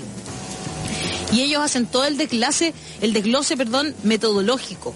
Y eso es lo que les lleva a decir que es falso que la curva bajó, sino que la curva, de hecho, sigue estando en aumento. Eso finalmente, ¿no? Como resumen. Oye, ¿vamos a una canción? ¿Te parece que vayamos a una canción para que después conversemos con Rodrigo Mundaca de eh, Moda Tima y nos vamos a ir nosotros con Violence of Summer, con el grupo favorito de Lady D, Duran Duran. Ya estamos de vuelta en el matinal de los que sobran. Eh, y Me fui a poner chaleco, medio frío. te dio frío, sí está helado hoy día. Está bastante, bastante helado. Eh, me dijeron, glamour con chaleco, recuerda y da el ejemplo que debes toser en el codo. Sí, pero es que, no sé, de verdad que lo que yo te- tengo es como una... Me dan como, yo tengo mucha alergia, soy muy alérgica desde muy chica, tomo pastillas para la alergia todos los días de mi vida. Ah. Eh, y em, cuando me da, me, me empieza a dar como esto de la alergia, me dan unos ataques de todo. Me tenía que salir de pantalla, empiezo como a llorar, me dan como ganas de vomitar. Es terrible, ¿no? Ah, ya. porque, es porque ya. me pica, no es, agradable. pero no tengo, no tengo nada, a lo que quiero llegar es que no tengo nada, de- no es una cosa bronquial, ¿cachai? No es que esté enferma, sino que me empieza como a picar tanto la garganta Estás que no puedo dejar de, de buena de- de toser. Oye, ya está listo y dispuesto. Tu amigo, pues Daniel, una de las últimas veces que estuviste en pantalla, yo creo. En TVN, fue con Rodrigo Mundaca, Sí. ¿no? Sí, señor. Sí, señor, de Moda Tima que está con nosotros hoy día para que conversemos del agua, para que conversemos de lo que está pasando en las zonas de sacrificio. ¿Cómo está Rodrigo? Bienvenido al matinal de los que sobran. Hola, muy buenos días Alejandra, muy buenos días Daniel, no nos vemos hace mucho tiempo, Este, pero, pero nada, mi, mi- mi cariño para ustedes, estamos aquí desde la provincia de Petorca, concretamente desde la comuna de La Ligua. Perfecto. Ah. Qué bueno, qué bueno que, que pudiste conectarte con nosotros porque eh, lo hablábamos recién a raíz de esta idea de algunos parlamentarios, incluso de pedir que no cortaran el agua nomás a quienes no pudiesen pagar su cuenta en estos meses eh, y lo declaran inconstitucional. Y estamos hablando contigo que estás en una zona donde hay gente que tiene el privilegio, que no tiene ese privilegio, que abre su llave y ni siquiera tiene agua en su llave, ¿no?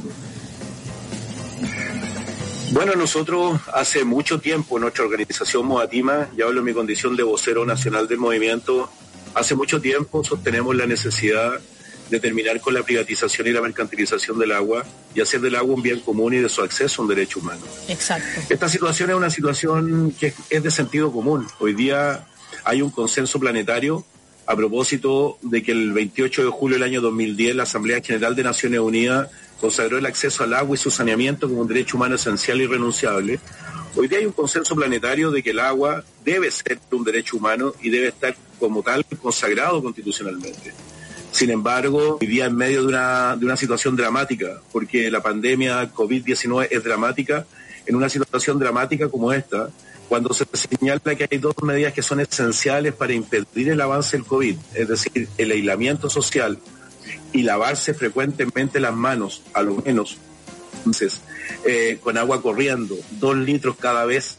Es decir, esa, esa medida, que es una medida también de sentido común, es completamente irrealizable en la provincia de Petorca, cuando hoy día a comunidades rurales de nuestra provincia le entregan 50 litros de agua por hora. Es decir, lo que hemos obtenido durante mucho tiempo, hoy día en un escenario de tal dramatismo como el COVID-19, se ha puesto de manifiesto de manera brutal. De manera brutal porque hoy día, objetivamente, hay pueblo pobre y sencillo que vive al interior de las comunidades rurales de la provincia de Petorca, claro. donde habita prácticamente el 70% de la población de la provincia de Petorca, vive en territorios donde la privación de agua compromete de forma seria y irreversible su vida. Y esa situación es una situación que hemos venido señalando muchísimo, muchísimo tiempo, porque objetivamente en la provincia de Petorca como ocurre en otros territorios también, se ha priorizado el agua dulce para la industria extractiva, particularmente para la producción de paltas de exportación, monocultivos de exportación, en detrimento de la vida de las personas. Porque hoy día cuando tú conculcas el derecho a la población de acceder al agua, en una situación tan dramática como esta, me repito, es francamente criminal. Y es criminal que hoy día en Chile también no se encuentre garantizado el derecho humano al agua. Hoy el otro día, de hecho, leía que eh, los índices de contaminación en Quintero, Puchuncaví, estaban en unos índices altísimos. Como que habían llegado a un... O sea, piense... A un, a un pic. Piénsalo, piensa lo siguiente, eh, el año 2018 mm. el Instituto Nacional de Derechos Humanos, que fue el último, porque después vino el estallido y arregló seguido la pandemia, el año 2018 el Instituto Nacional de Derechos Humanos hizo una radiografía donde, las, eh, donde daba cuenta de la situación de los derechos humanos ambientales a lo largo de todo el territorio, a lo largo de todo el país. Claro. Y Valparaíso, y Valparaíso, la quinta región, es la región que presenta el mayor número de eh, conflictos ambientales. Y señalaba ese informe que hay dos conflictos ambientales que son emblemáticos en el país. La zona de sacrificio, que se encuentra radicada en Quintero, Puchón, Caventana, y nuestra situación, la situación de la provincia de Petorca, que es el epicentro nacional de la violación del derecho humano al agua. Pero también, y a propósito del programa de ustedes y esta posibilidad que nos dan de poder hablar con tranquilidad, eh, también yo creo que eh, la pandemia estuvo instalada hace mucho tiempo en el país. Y digo que la pandemia estuvo instalada hace mucho tiempo en el país porque no existe ninguna posibilidad de salir de una situación como esta para volver a repetir lo que ya se venía. Es decir, hoy día muchas personas que hoy día están reflexionando en sus casas en torno a esto, eh, intelectuales críticos, personas que están trabajando en esta dirección, dan cuenta que hoy es fundamental sanar la naturaleza.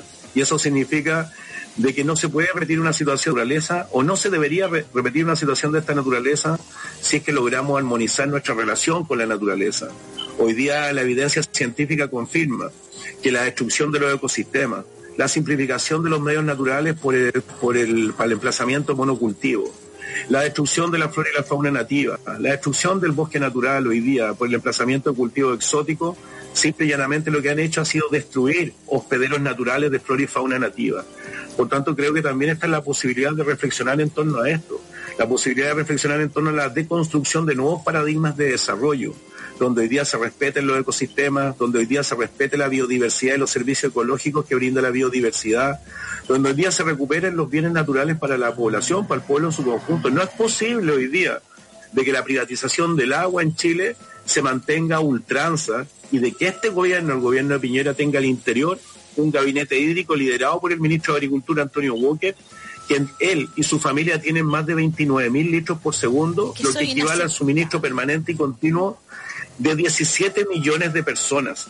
Y cada vez que hemos enfrentado a la autoridad y a este gobierno con estos datos que son irrefutables, porque son datos del catastro público de aguas, de la declaración del patrimonio de intereses, de, son datos que son irrefutables, han sido incapaces precisamente de, refutar estos antecedentes. Y eso a mí me parece que es completamente, que es completamente impropio. Con Daniel Estingo, cuando estuvimos en esa ocasión en un debate con el vocero de Agropetorca, el vocero de Agropetorca decía que en la provincia de Petorca los pequeños agricultores y los crianceros se tenían que ir del territorio, porque el territorio era de propiedad de los productores de palta.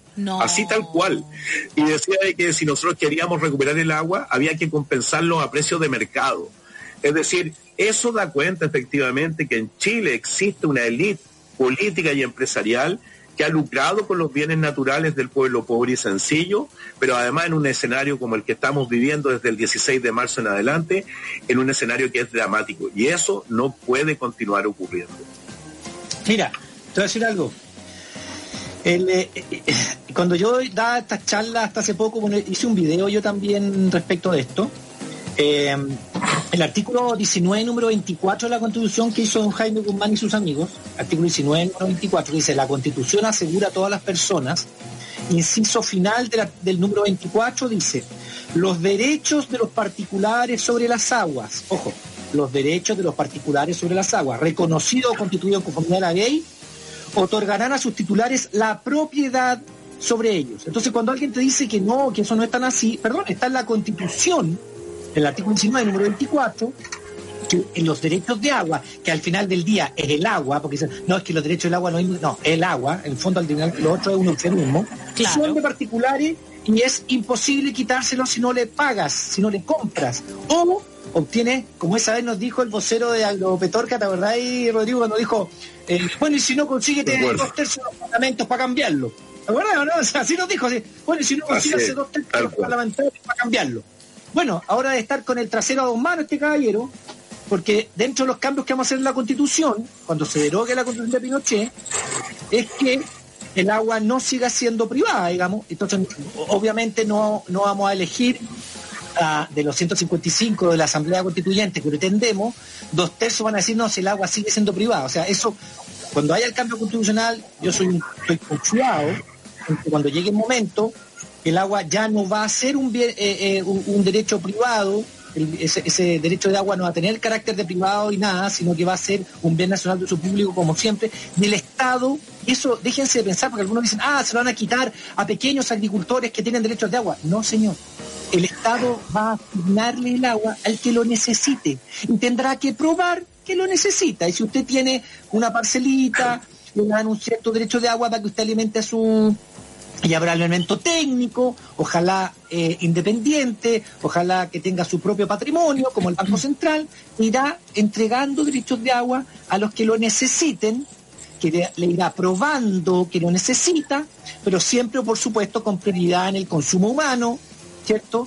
Eh, eh, y, y eso es lo que estamos buscando, o sea, una entidad que sea absolutamente independiente y que asigne el agua a quien la necesite sin que tenga que pagar y si no lo usa se la, se, la, se la quita porque usted no lo está usando. Entonces se le va asignando. ¿cierto? Eh, eh, eh, es una cuestión que está en todas partes del mundo. No tienes que comprarla, venderla, arrendarla. Hay negocios millonarios con el agua. Hay gente que tiene derechos de agua, la compra y la vende. Yo una cosa, yo no me daba cuenta de esto, pero ¿por qué uno lo interioriza? Yo conozco un abogado que, vivía de esto, el derecho de agua, y las compras y ventas de, de agua, etc. Entonces, a mí está, y lo digo así con vergüenza, estaba interiorizado que esto era así, pues. Y, cuando ya te empiezan a, pensar y, y, escuchas a Rodrigo, y, cuando los cabros nos despertaron para el despertar social, tú dices, no, pues, estamos mal. Si el, derecho, el agua es de todos los chilenos, el agua que está en el subsuelo, el agua que baja a la cordillera, es de todo. Entonces, ¿cómo va a ser posible que ahora, porque se la asignaste del año 81 en adelante con el cambio del código de agua, el tipo es dueño porque se la asignó el Estado, se la asignó, pues bueno, te la vendió, te la asignó, tú te agarraste esos derechos de agua y hoy día ya eres dueño y nadie te la puede quitar. Bueno, eso que además nos dijo en la cara el vocero de Agropetorca, que además, dejémonos de cosas, después un poco, era usted candidato a la UDI, no era un señor así como, ah, no, era un tipo que era un ente político, que había se dedicado a la política y además defender los derechos de los, de los paltos. Eh, entonces tú dices, bueno, tendrá que volver el derecho al Estado, o sea, a todos los chilenos, se asignará conforme la necesidad que tenga, dándole prioridad, por supuesto, a, eh, al, uso y consumo humano. Y las mineras tendrán que desalinizar, como la hacen algunas, para usarla para sus procesos. ¿Por qué van a usar el derecho de agua de la gente cuando las mineras, por ejemplo, en, en Nogales tiene más de 10 pozos y, y el pueblo de Nogales no tiene agua? y las mineras tienen más de 10 pozos profundos que la usan porque están asignadas y la gente no puede usarla. Me, me, yo lo vi, lo vi en Nogales eso. Sí, pues Nogales está al lado de una minera, al, ladito, claro. La mina del soldado, América, no sé si tú lo conoces. Piensa lo que dice, a propósito, a propósito de lo que dice Daniel, eh, efectivamente, eh, este dispositivo teórico institucional que fue fraguado el año 81, que se titula el Código de Agua, Señala en el artículo 5 que las aguas se entregan en la modalidad de derecho de aprovechamiento, pero Reilón seguido el artículo 6 del Código de Agua señala inmediatamente que el derecho de aprovechamiento es un derecho real sobre el cual los particulares pueden hacer uso, goce y usufructo. Nosotros que vivimos en la provincia de Petorca, un litro por segundo, que es lo que tú requieres para regar una hectárea de paltos en la provincia de Petorca, hoy día vale 12 millones de pesos. Si tú vas a la región de Atacama, ese mismo litro por segundo hoy día vale 30 millones de pesos. No. Y si sigues caminando más al norte, la región de Antofagasta, el litro por segundo vale 50 millones de pesos. El código de aguas del año el código de aguas del año 81 señala que el agua eh, que el agua es un bien nacional de uso público, pero también un bien económico le concede la prerrogativa al Estado de ser el Estado quien concede el derecho a aprovechamiento de aguas de forma gratuita y perpetua a los particulares, quienes han parado las garantías constitucionales que señaló Daniel, incorporan ese derecho a aprovechamiento a su patrimonio y pueden, por tanto, concurrir al mercado a comprar, vender o arrendar agua.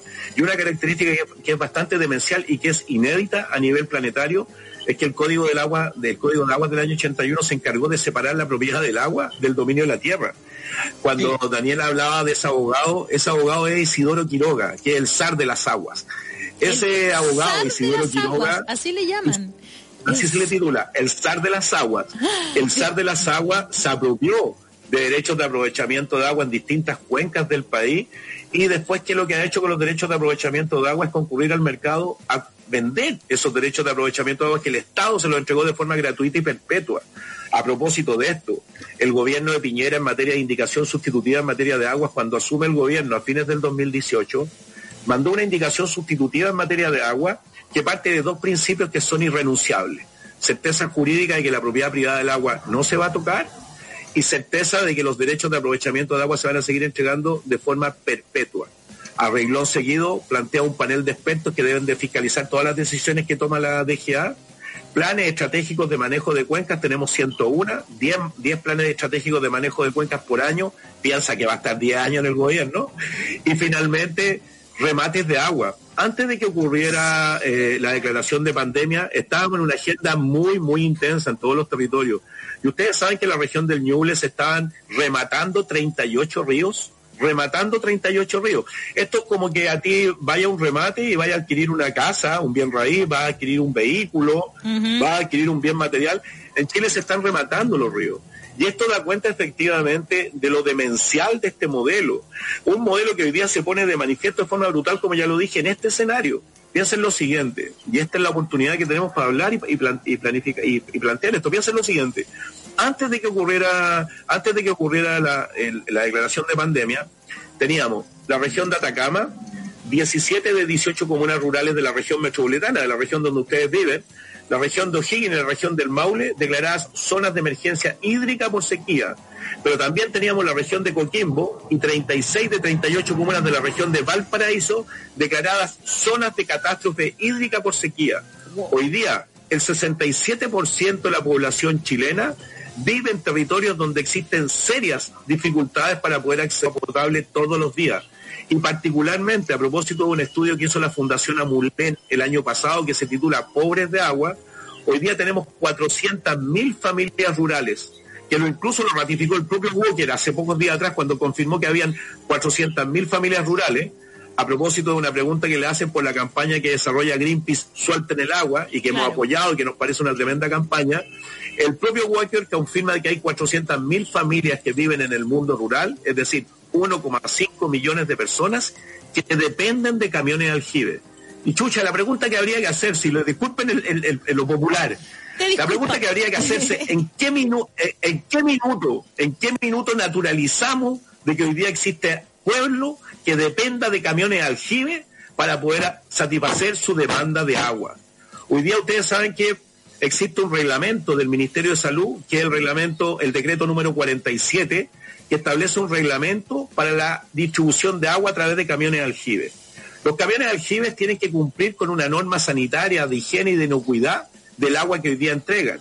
Pero el, pero el artículo número 15 del reglamento 47 del MinSal establece que en una condición de pandemia declarada por el presidente, esa norma de cumplir con las condiciones de higiene, sanidad e inocuidad del agua que se entrega a los camiones de aljibe se soslaya. Sin embargo, esa misma norma establece de que la autoridad sanitaria tiene que fiscalizar la calidad del agua que se le estaciona a propósito de la presencia de cloro libre residual, que es el desinfectante que se utiliza para eliminar patógenos del agua que hoy día se está consumiendo en la población. Y en nuestro territorio, en la provincia de Petorca, donde nosotros vivimos, estamos llenos de camiones de aljibe y ningún hueón está fiscalizando esto. Hemos realizado trabajo a propósito de la campaña que estamos implementando de salir a territorio a distribuir agua, donde uno le pregunta a las personas que viven en el mundo rural si conocen la calidad del agua que le están entregando la desconocen. Nadie conoce la calidad del agua que le están entregando a través de los camiones de alquiler. Si conocen la fuente donde proviene el agua, nadie conoce la fuente donde proviene el agua. Pero además, la venta de agua a través de camiones de aljibe es un tremendo, tremendo negocio. Es un tremendo negocio, primero. Nos robaron el agua. Segundo, no hay institucionalidad que se haya puesto a la altura de las circunstancias. Tercero, hemos tenido gobiernos que han sido furibundos partidarios del modelo privado de agua y cuarto, liberaliza por completo el mercado que entrega agua en poblaciones rurales, comprometiendo a las personas.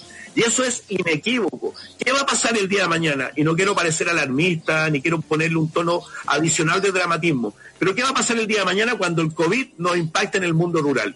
Cuando el, el COVID aparezca en comunidades rurales, cuando no existe fiscalización, cuando no existe norma de calidad, cuando hoy día tenemos autoridades que son miserables, como el gobierno de Piñera, en particular el ministro de Agricultura, que lo que ha hecho ha sido lucrar con el agua y ufanarse de la población diciendo de que la gran agricultura es infraestructura crítica. Ayer por las redes circularon unas imágenes de unos individuos vestidos con, con, eh, con ropa de camuflaje, cuidando unos pozos en la localidad de Panquehue, en la provincia de Aconcagua de productores de palta y aparecían con un fusil M16 y con pertrechos militares cuidando los pozos. Entonces la pregunta que habría que hacerse hoy día, ¿por qué la infraestructura crítica, es decir, se declara la gran agricultura como infraestructura crítica cuidándole el agua a los grandes productores de paltas, por ejemplo, y no se satisface la legítima demanda de agua de la población rural que hoy día se ve completamente avasallada y conculcada? Qué impresionante lo que estás contando. Yo es que te juro que de verdad que uno lo entiende y además a mí me pareció una burla cuando le preguntaron directamente al ministro Walker, como dices tú, y dice como que al final, porque tampoco puede decir que no, porque es real, digamos, entonces eh, dice, bueno, sí, lo que pasa es que mi familia tiene unos manzanitos, como riéndose de la gente, o sea, de verdad. Eh, voy a leer algunos comentarios, Daniel. En Facebook dice, Punk Davis dice, Edmundo Pérez Yoma y Osandón también tienen derechos de agua equivalente al consumo de millones de personas. Germán Cadenas dice, Grande Rodrigo, un luchador que recorre todo Chile defendiendo el agua. Y Catalina Muñoz, y ahí me parece, te quiero dar el pase Daniel, dice, hay que cambiar la constitución, está matando personas. Bueno, ese es uno, cuando yo escuché a Rodrigo hace tiempo, la primera vez, y después trabajamos juntos, o sea, estuvimos en Televisión Nacional, uno se le despierta en la, mente, porque uno, no, uno que está en, una realidad eh, distinta, digamos, eh, no la conoce. Entonces uno se hace fan de las personas porque entiende que lo que está diciendo tiene sentido. Sale así, eh, que bueno, yo en mis charlas que estoy haciendo, uso este ejemplo todas las charlas eh, amparado un poco lo que descubrí cuando Rodrigo lo conocí y todo, el tema. A mí me pasó una experiencia, y yo siempre la repito en Nogales, Rodrigo, que cuando yo fui a hablar de la constitución en Nogales, a, la asamblea de Nogales, que tiene una alcaldesa y que no se preocupa para nada del tema, los chiquillos me dijeron, yo siempre lo cuento, eh, los chiquillos me dijeron, oye, nos quería acompañar un poco más allá, yo ya había dado mi charla, hasta ¿para qué? no, acompáñanos. Y me llevaron al Pozo 9. Entonces tú cachai lo que fue el Pozo 9, Rodrigo, ¿no? Los cabros se habían tomado, se habían tomado el pozo 9 en Nogales, porque era de Anglo American, de la mina del soldado, uno de los más de 10 pozos que tiene Anglo American, y se lo habían tomado. Y habían logrado que Anglo American les diera un codo, digamos, una repartición de un poco agua por unos sectores de Nogales. Ellos lo lograron. Anglo American, para no hacer escándalos, había, eh, había cedido y había entregado un poco de agua a, Los cabros vivían ahí, vivían ahí, porque estaban custodiando el pozo 9. Eh, y después me escribieron los chiquillos nogales que los habían hecho salir, eh, los erradicaron de ahí entre la alcaldesa y el gobernador y el, intendente de la región, los sacaron y ahora volvió completamente eh, el Pozo 9 a ser de la mina del soldado, de, la minera como si nada, porque, y la gente, y, toda esta una experiencia, me decía, mira, ¿cacháis los cerros allá? Miren, ahí están los cerros. Cuando uno va allá, no le prestan el baño a uno. ¿Y por qué? me da vergüenza. Ellos tiran el- la cadena una o dos veces al día porque no tienen agua. Gente que vive en Nogales y con pozos enormes de, de- de- de la minera ahí mismo. Eso es lo que pasa en Chile y eso uno no lo conoce. Y por eso la importancia de Rodrigo Mundaca, aparte del premio mundial que recibió, que hay que decirlo. eh, Claro. eh, eh, es la importancia, uno no conoce, uno tiene que hacer visible al resto de los chilenos que pasan cosas así todos los días en el mundo rural, en el mundo más periférico, me refiero a periférico no de desprecio, sino que, que la gente no sabe, pero pasa. Me han invitado a varias más comunidades, y yo iba a ir antes de- de- de la- del coronavirus, a varias más comunidades a conocer este mismo problema, porque existe más de lo que uno cree. Hay gente que vive casi sin agua, y cuando te dicen tiene que lavarse las manos, no tiene agua para lavarse las manos tres veces, cuatro veces al día. Entonces, ¿cómo se va a salvar? Entonces, es un, es un- problema, de, los tantos problemas que tiene Chile y que yo siento que podemos solucionar con el cambio constitucional para que los chilenos sepan que el cambio constitucional implica el término del derecho de aprovechamiento de agua en términos de que es eh, eterno y que don Isidoro Quiroga sepa que no va a tener esos derechos de agua y no va a ser más el del agua porque va a ser de todos los chilenos. A propósito, gracias Daniel, a propósito que plantea Daniel, nosotros tuvimos, eh, bueno, nosotros fuimos a pasar Navidad, fuimos a pasar Navidad con las personas que se habían tomado el pozo número 9 en el melón. Pasamos Navidad con ellos, la, la víspera, la, estuvimos el día 25 de diciembre con ellos, pasando la Navidad y efectivamente, como bien señala Daniel, ahí los compañeros del Melón acamparon, estuvieron acampando muchísimos días, más de 50 días desde que se tomaron el pozo número 9, porque había 5.000 personas sin agua, 5.000 personas ahí sin agua, viviendo privados de agua.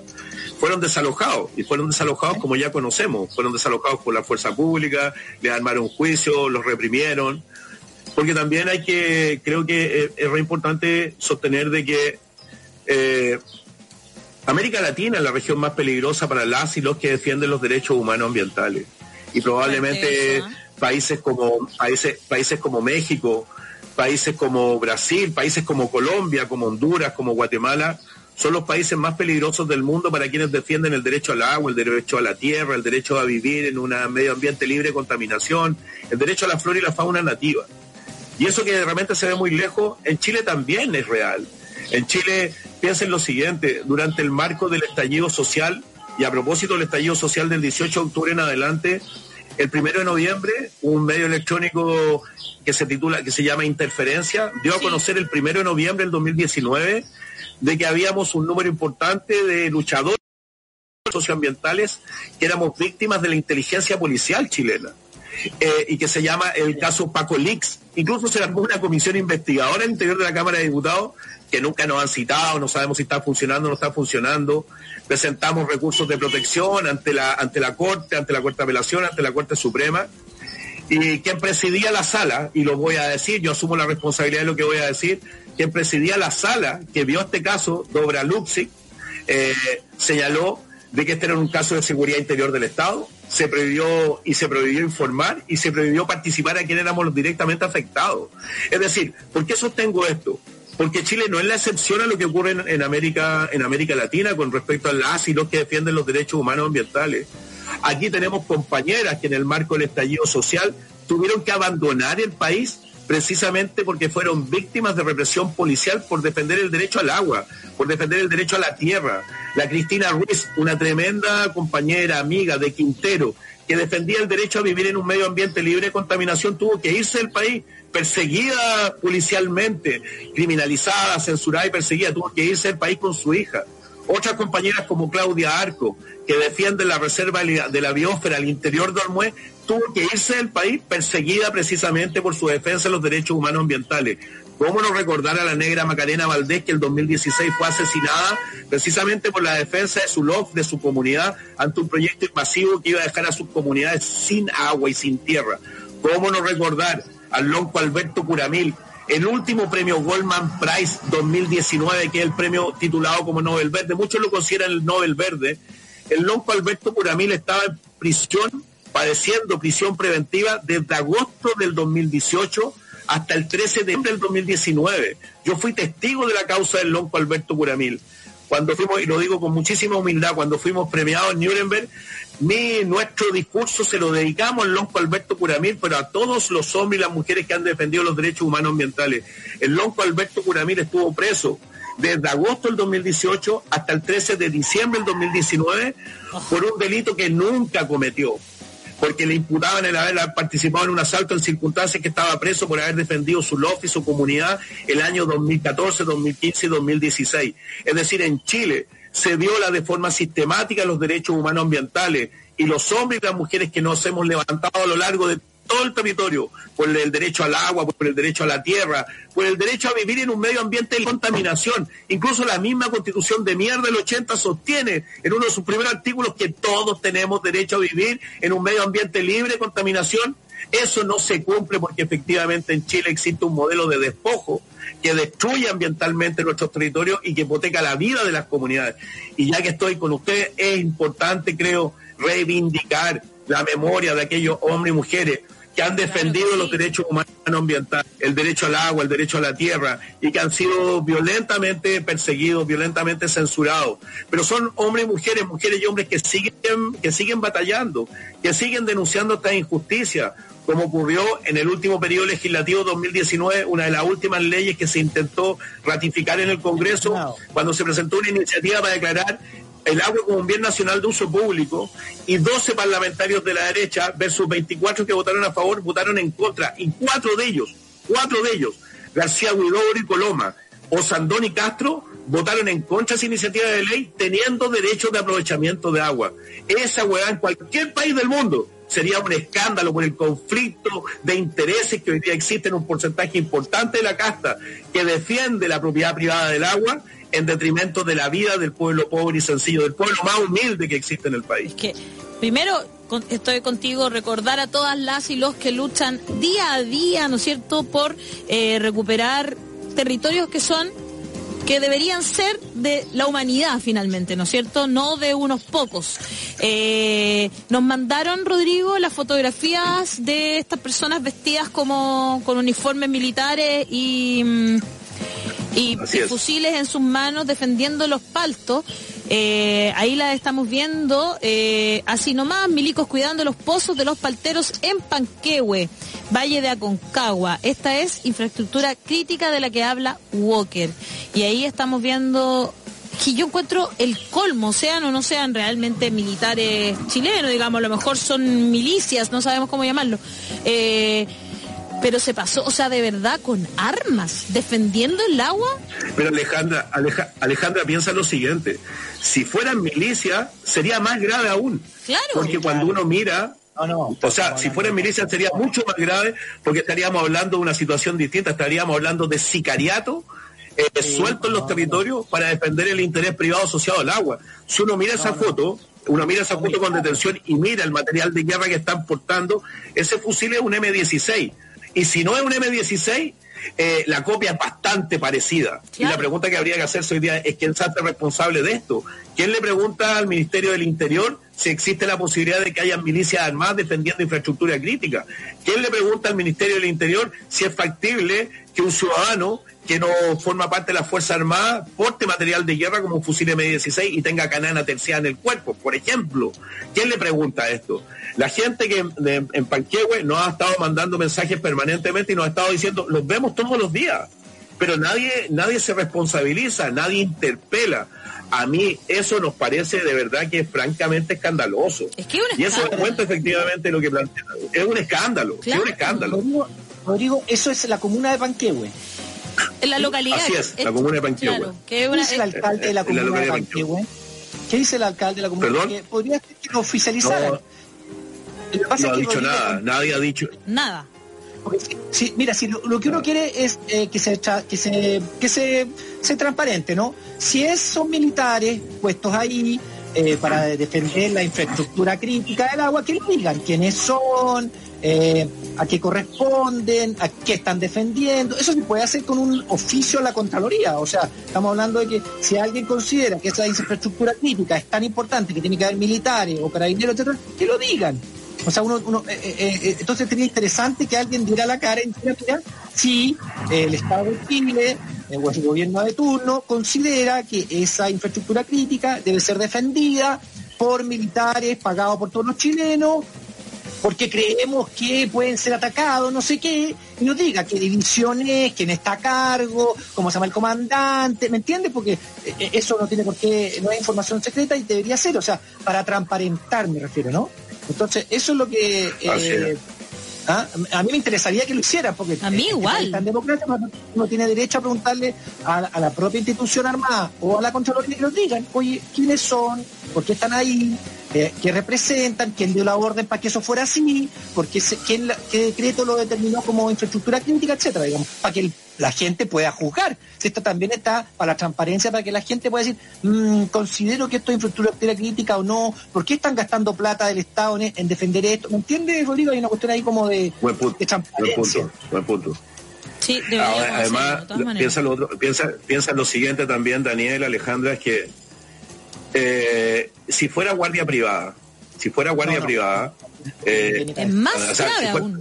Claro, si fuera, si fuera, claro, si fuera, si fuera guardia privada con ropa de camuflaje, es decir, con, con indumentaria militar, con material de guerra militar, con un fusil M16 que se asemeja, que es bastante real, eh, eh, dada la foto, sería mucho más grave. Sería mucho más grave porque objetivamente, efectivamente, todas las sospechas hoy día se confirman. Yo cuando, cuando planteaba eh, de que los defensores de derechos humanos ambientales en América Latina son probablemente en la actividad probablemente más peligrosa del mundo junto con los periodistas.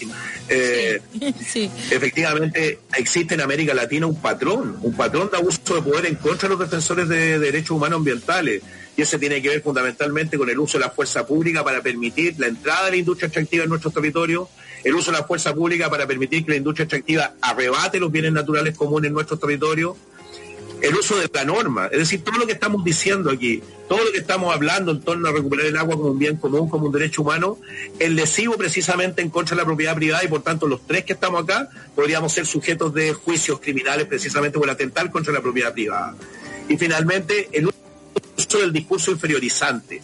Ese patrón común que existe en América Latina, en Chile se expresa con mucha brutalidad a propósito de Quintero, a propósito de Petorca, donde la fuerza pública permite que nos roben el agua, donde la fuerza pública permite que 19 empresas contaminantes contaminen el aire, la, la tierra y el agua, en Quinteros, por ejemplo. Ese, ese discurso, esa, esa desde la norma que nos lleva a tribunales y nos criminaliza por haber dicho que Pereyoma roba agua cuando era ministro del Interior del gobierno de Bachelet en la provincia de Perú. Y todos lo este discurso inferiorizante ese discurso inferiorizante que empleó el vocero de Agropetorca cuando estuvimos con Daniel en el programa diciendo que éramos rojos vestidos de verde, que éramos sandías, que habíamos recibido La Habana, cuando éramos terroristas, cuando queríamos destruir la economía. Ese discurso inferiorizante que utiliza el ministro de Agricultura cuando dice que nuestra organización Modatima está destruyendo la economía, cuando denuncia a los palteros que se roban el agua en el territorio. Ese abuso de poder hoy día tiene un denominador común fuerza pública, norma y discurso inferiorizante. Y eso se aplica con mucha rigurosidad desde quienes han, administrado el Estado y mal administrado el Estado durante tanto tiempo. Y yo no sé por qué eh, nunca fue tan escandaloso cuando, cuando se supo que, eh, que a ustedes los seguían. O sea, que tú fuiste amenazado. Eh, ese tipo de cosas a mí me parece que son súper, pero muy escandalosas. O sea, cuando se supo que el gobierno y su inteligencia lo que hacían era seguir dirigentes universitarios y dirigentes sociales, yo quedé, eh, no sé, fue como, de verdad es la comprobación de que quienes están haciendo una labor fiscalizadora del poder son quienes están en la mira de un gobierno o un Estado, digamos, como si fuesen enemigos. Y ahí es donde de verdad se me parte el corazón otra vez y me vuelvo a enojar, aunque me digan que no me enoje, me enojo igual, porque no puedo, no puedo, de verdad, vivir en un país así a veces me da vergüenza, donde las personas que nos están defendiendo son las perseguidas, es como un mundo al revés. piensa lo siguiente, el ser víctima de la inteligencia policial en noviembre del 2019 y después un fallo en la Corte Suprema que confirmó de que el Estado estaba en su pleno derecho de poder investigarnos, así lo dijeron. Sí. Piensa que le cambia la vida, le, cambia cualquiera, o sea, en, el fondo el, ser víctima de inteligencia policial te pone en, en, el núcleo de la sospecha y cómo cambian tus patrones culturales, tus patrones de vida. No obstante aquello, cuando se, señaló a través de Paco Lic esta situación, ahí apareció Mesina del movimiento Noma FP, apareció Doris González del movimiento Eucamau por la vivienda digna, apareció Mario Aguilar del Colegio de Profesores, apareció Joel González de Limache que lucha por un, Limache libre, termoeléctrica, apareció la Claudia Arcos de Olmué, apareció la Cristina Ruiz, la Cata Alonso, aparecieron distintos luchadoras y luchadores sociales y socioambientales que a lo largo de, todo, de, toda, de toda su vida han dedicado su vida a luchar precisamente de frente ante la impunidad que significa precisamente la depredación de los bienes naturales comunes y la apropiación de los derechos, la apropiación de los derechos sociales. Es gente sencilla, yo los conozco a todos, somos amigos con muchos de ellos y la verdad que doy fe de que son hombres y mujeres pacíficos que han luchado mucho por restituir los derechos sociales y los bienes naturales comunes en sus comunidades, que han ido, que han ido incluso han tratado de resolver aquellos problemas que tendría que haber resuelto el Estado, nosotros mismos, y tengo el deber de decirlo, nosotros, mismos iniciamos una campaña la semana pasada, el día lunes, en nuestro territorio, una campaña muy simple, de, muy anónima, una campaña de mucha humildad, donde quisimos llevar agua a nuestras comunidades rurales que con 50 litros de agua abastecidas diariamente no logran inhibir el avance de COVID. Y partimos una campaña el lunes de la semana pasada eh, y hubo mucha gente modesta que nos depositaron 500 pesos, 1000 pesos, otras cifras más grandes que nos permitieron el miércoles de la semana pasada estar en las localidades rurales de la comuna de Petorca entregando bidones de agua de 6 litros a más de 60 familias en ese territorio, en territorio, en Palquico y el francés, que son eh, territorios interiores de la comuna de Petorca, y el día Viernes Santo, dicho así, el día Viernes Santo, nuevamente volvimos a salir al territorio y entregamos bidones de agua en una localidad que se llama La Quebrada del Pobre. El, título lo, el, título de la quebrada indica todo. La Quebrada del Pobre, que es una localidad de la comuna de La Ligua, que está a menos de un kilómetro de la comuna de La Ligua, donde viven mil personas sin agua mil personas sin agua. Y ahí estuvimos también en más de 60 casas entregando, entregando, entregando bidones de agua. Ahora, en pocos minutos más, cuando terminemos este enlace, vamos a ir a descargar un camión que nos viene llegando a los Andes con más de 150 botellas de agua de 10 litros. Mañana nos va a llegar otro camión con 150 botellas de agua más de 10 litros. Y el fin de semana vamos a estar nuevamente en la quebrada del pobre, donde no concluimos entregando agua porque la gente necesita agua. Es una hueá tan elemental, es, tan de, de sentido común de sentido común hoy día garantizarle la vida a las personas con agua y quiero decir que estamos profundamente agradecidos de todos y cada uno de los que nos han apoyado a través de la red, de todos y cada uno de los que han expresado su cariño. Si los quieren apoyar este, con esta campaña, que, que no es, por supuesto, la solución definitiva ni nada por, parecido, pero, pero sí que por mientras, me imagino que es un alivio para mucha gente. ¿Cómo lo pueden hacer, Rodrigo? hay una esta campaña continúa es una campaña que hemos hemos hemos levantado yo diría a puro coraje también porque aquí hay un grupo de compañeras de la, de Modatima Petorca donde está la Lorena, donde está Raquel, donde está la Lupe, Carolina, René, Carlito, un montón de compañeros, Mauricio, que han desafiado esta situación, que se pusieron mascarilla, que se pusieron guantes, que se pusieron gorro y que salieron precisamente a los territorios a entregar agua, a entregar agua.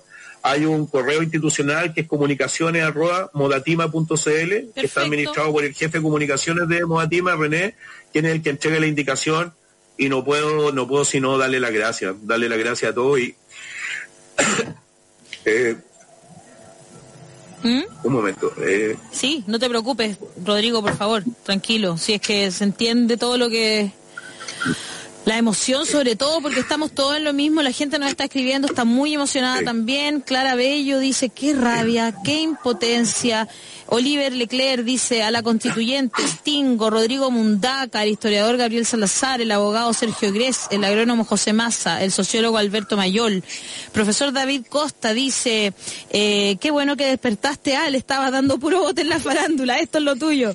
Liliana Montenegro dice, Chalo Barrías, eh, ah, Dani dice, Ale Valle también a la constituyente, gracias. Alejandra del Pilar dice, pero hay que salir a votar y ojalá quedar de vocal de mesa, dice. Eh, y Albacón Cisterna dice, por eso es importante ir a votar. Sin embargo, no creer todo lo que te dicen, sino investigar lo que dice con lo que se hace.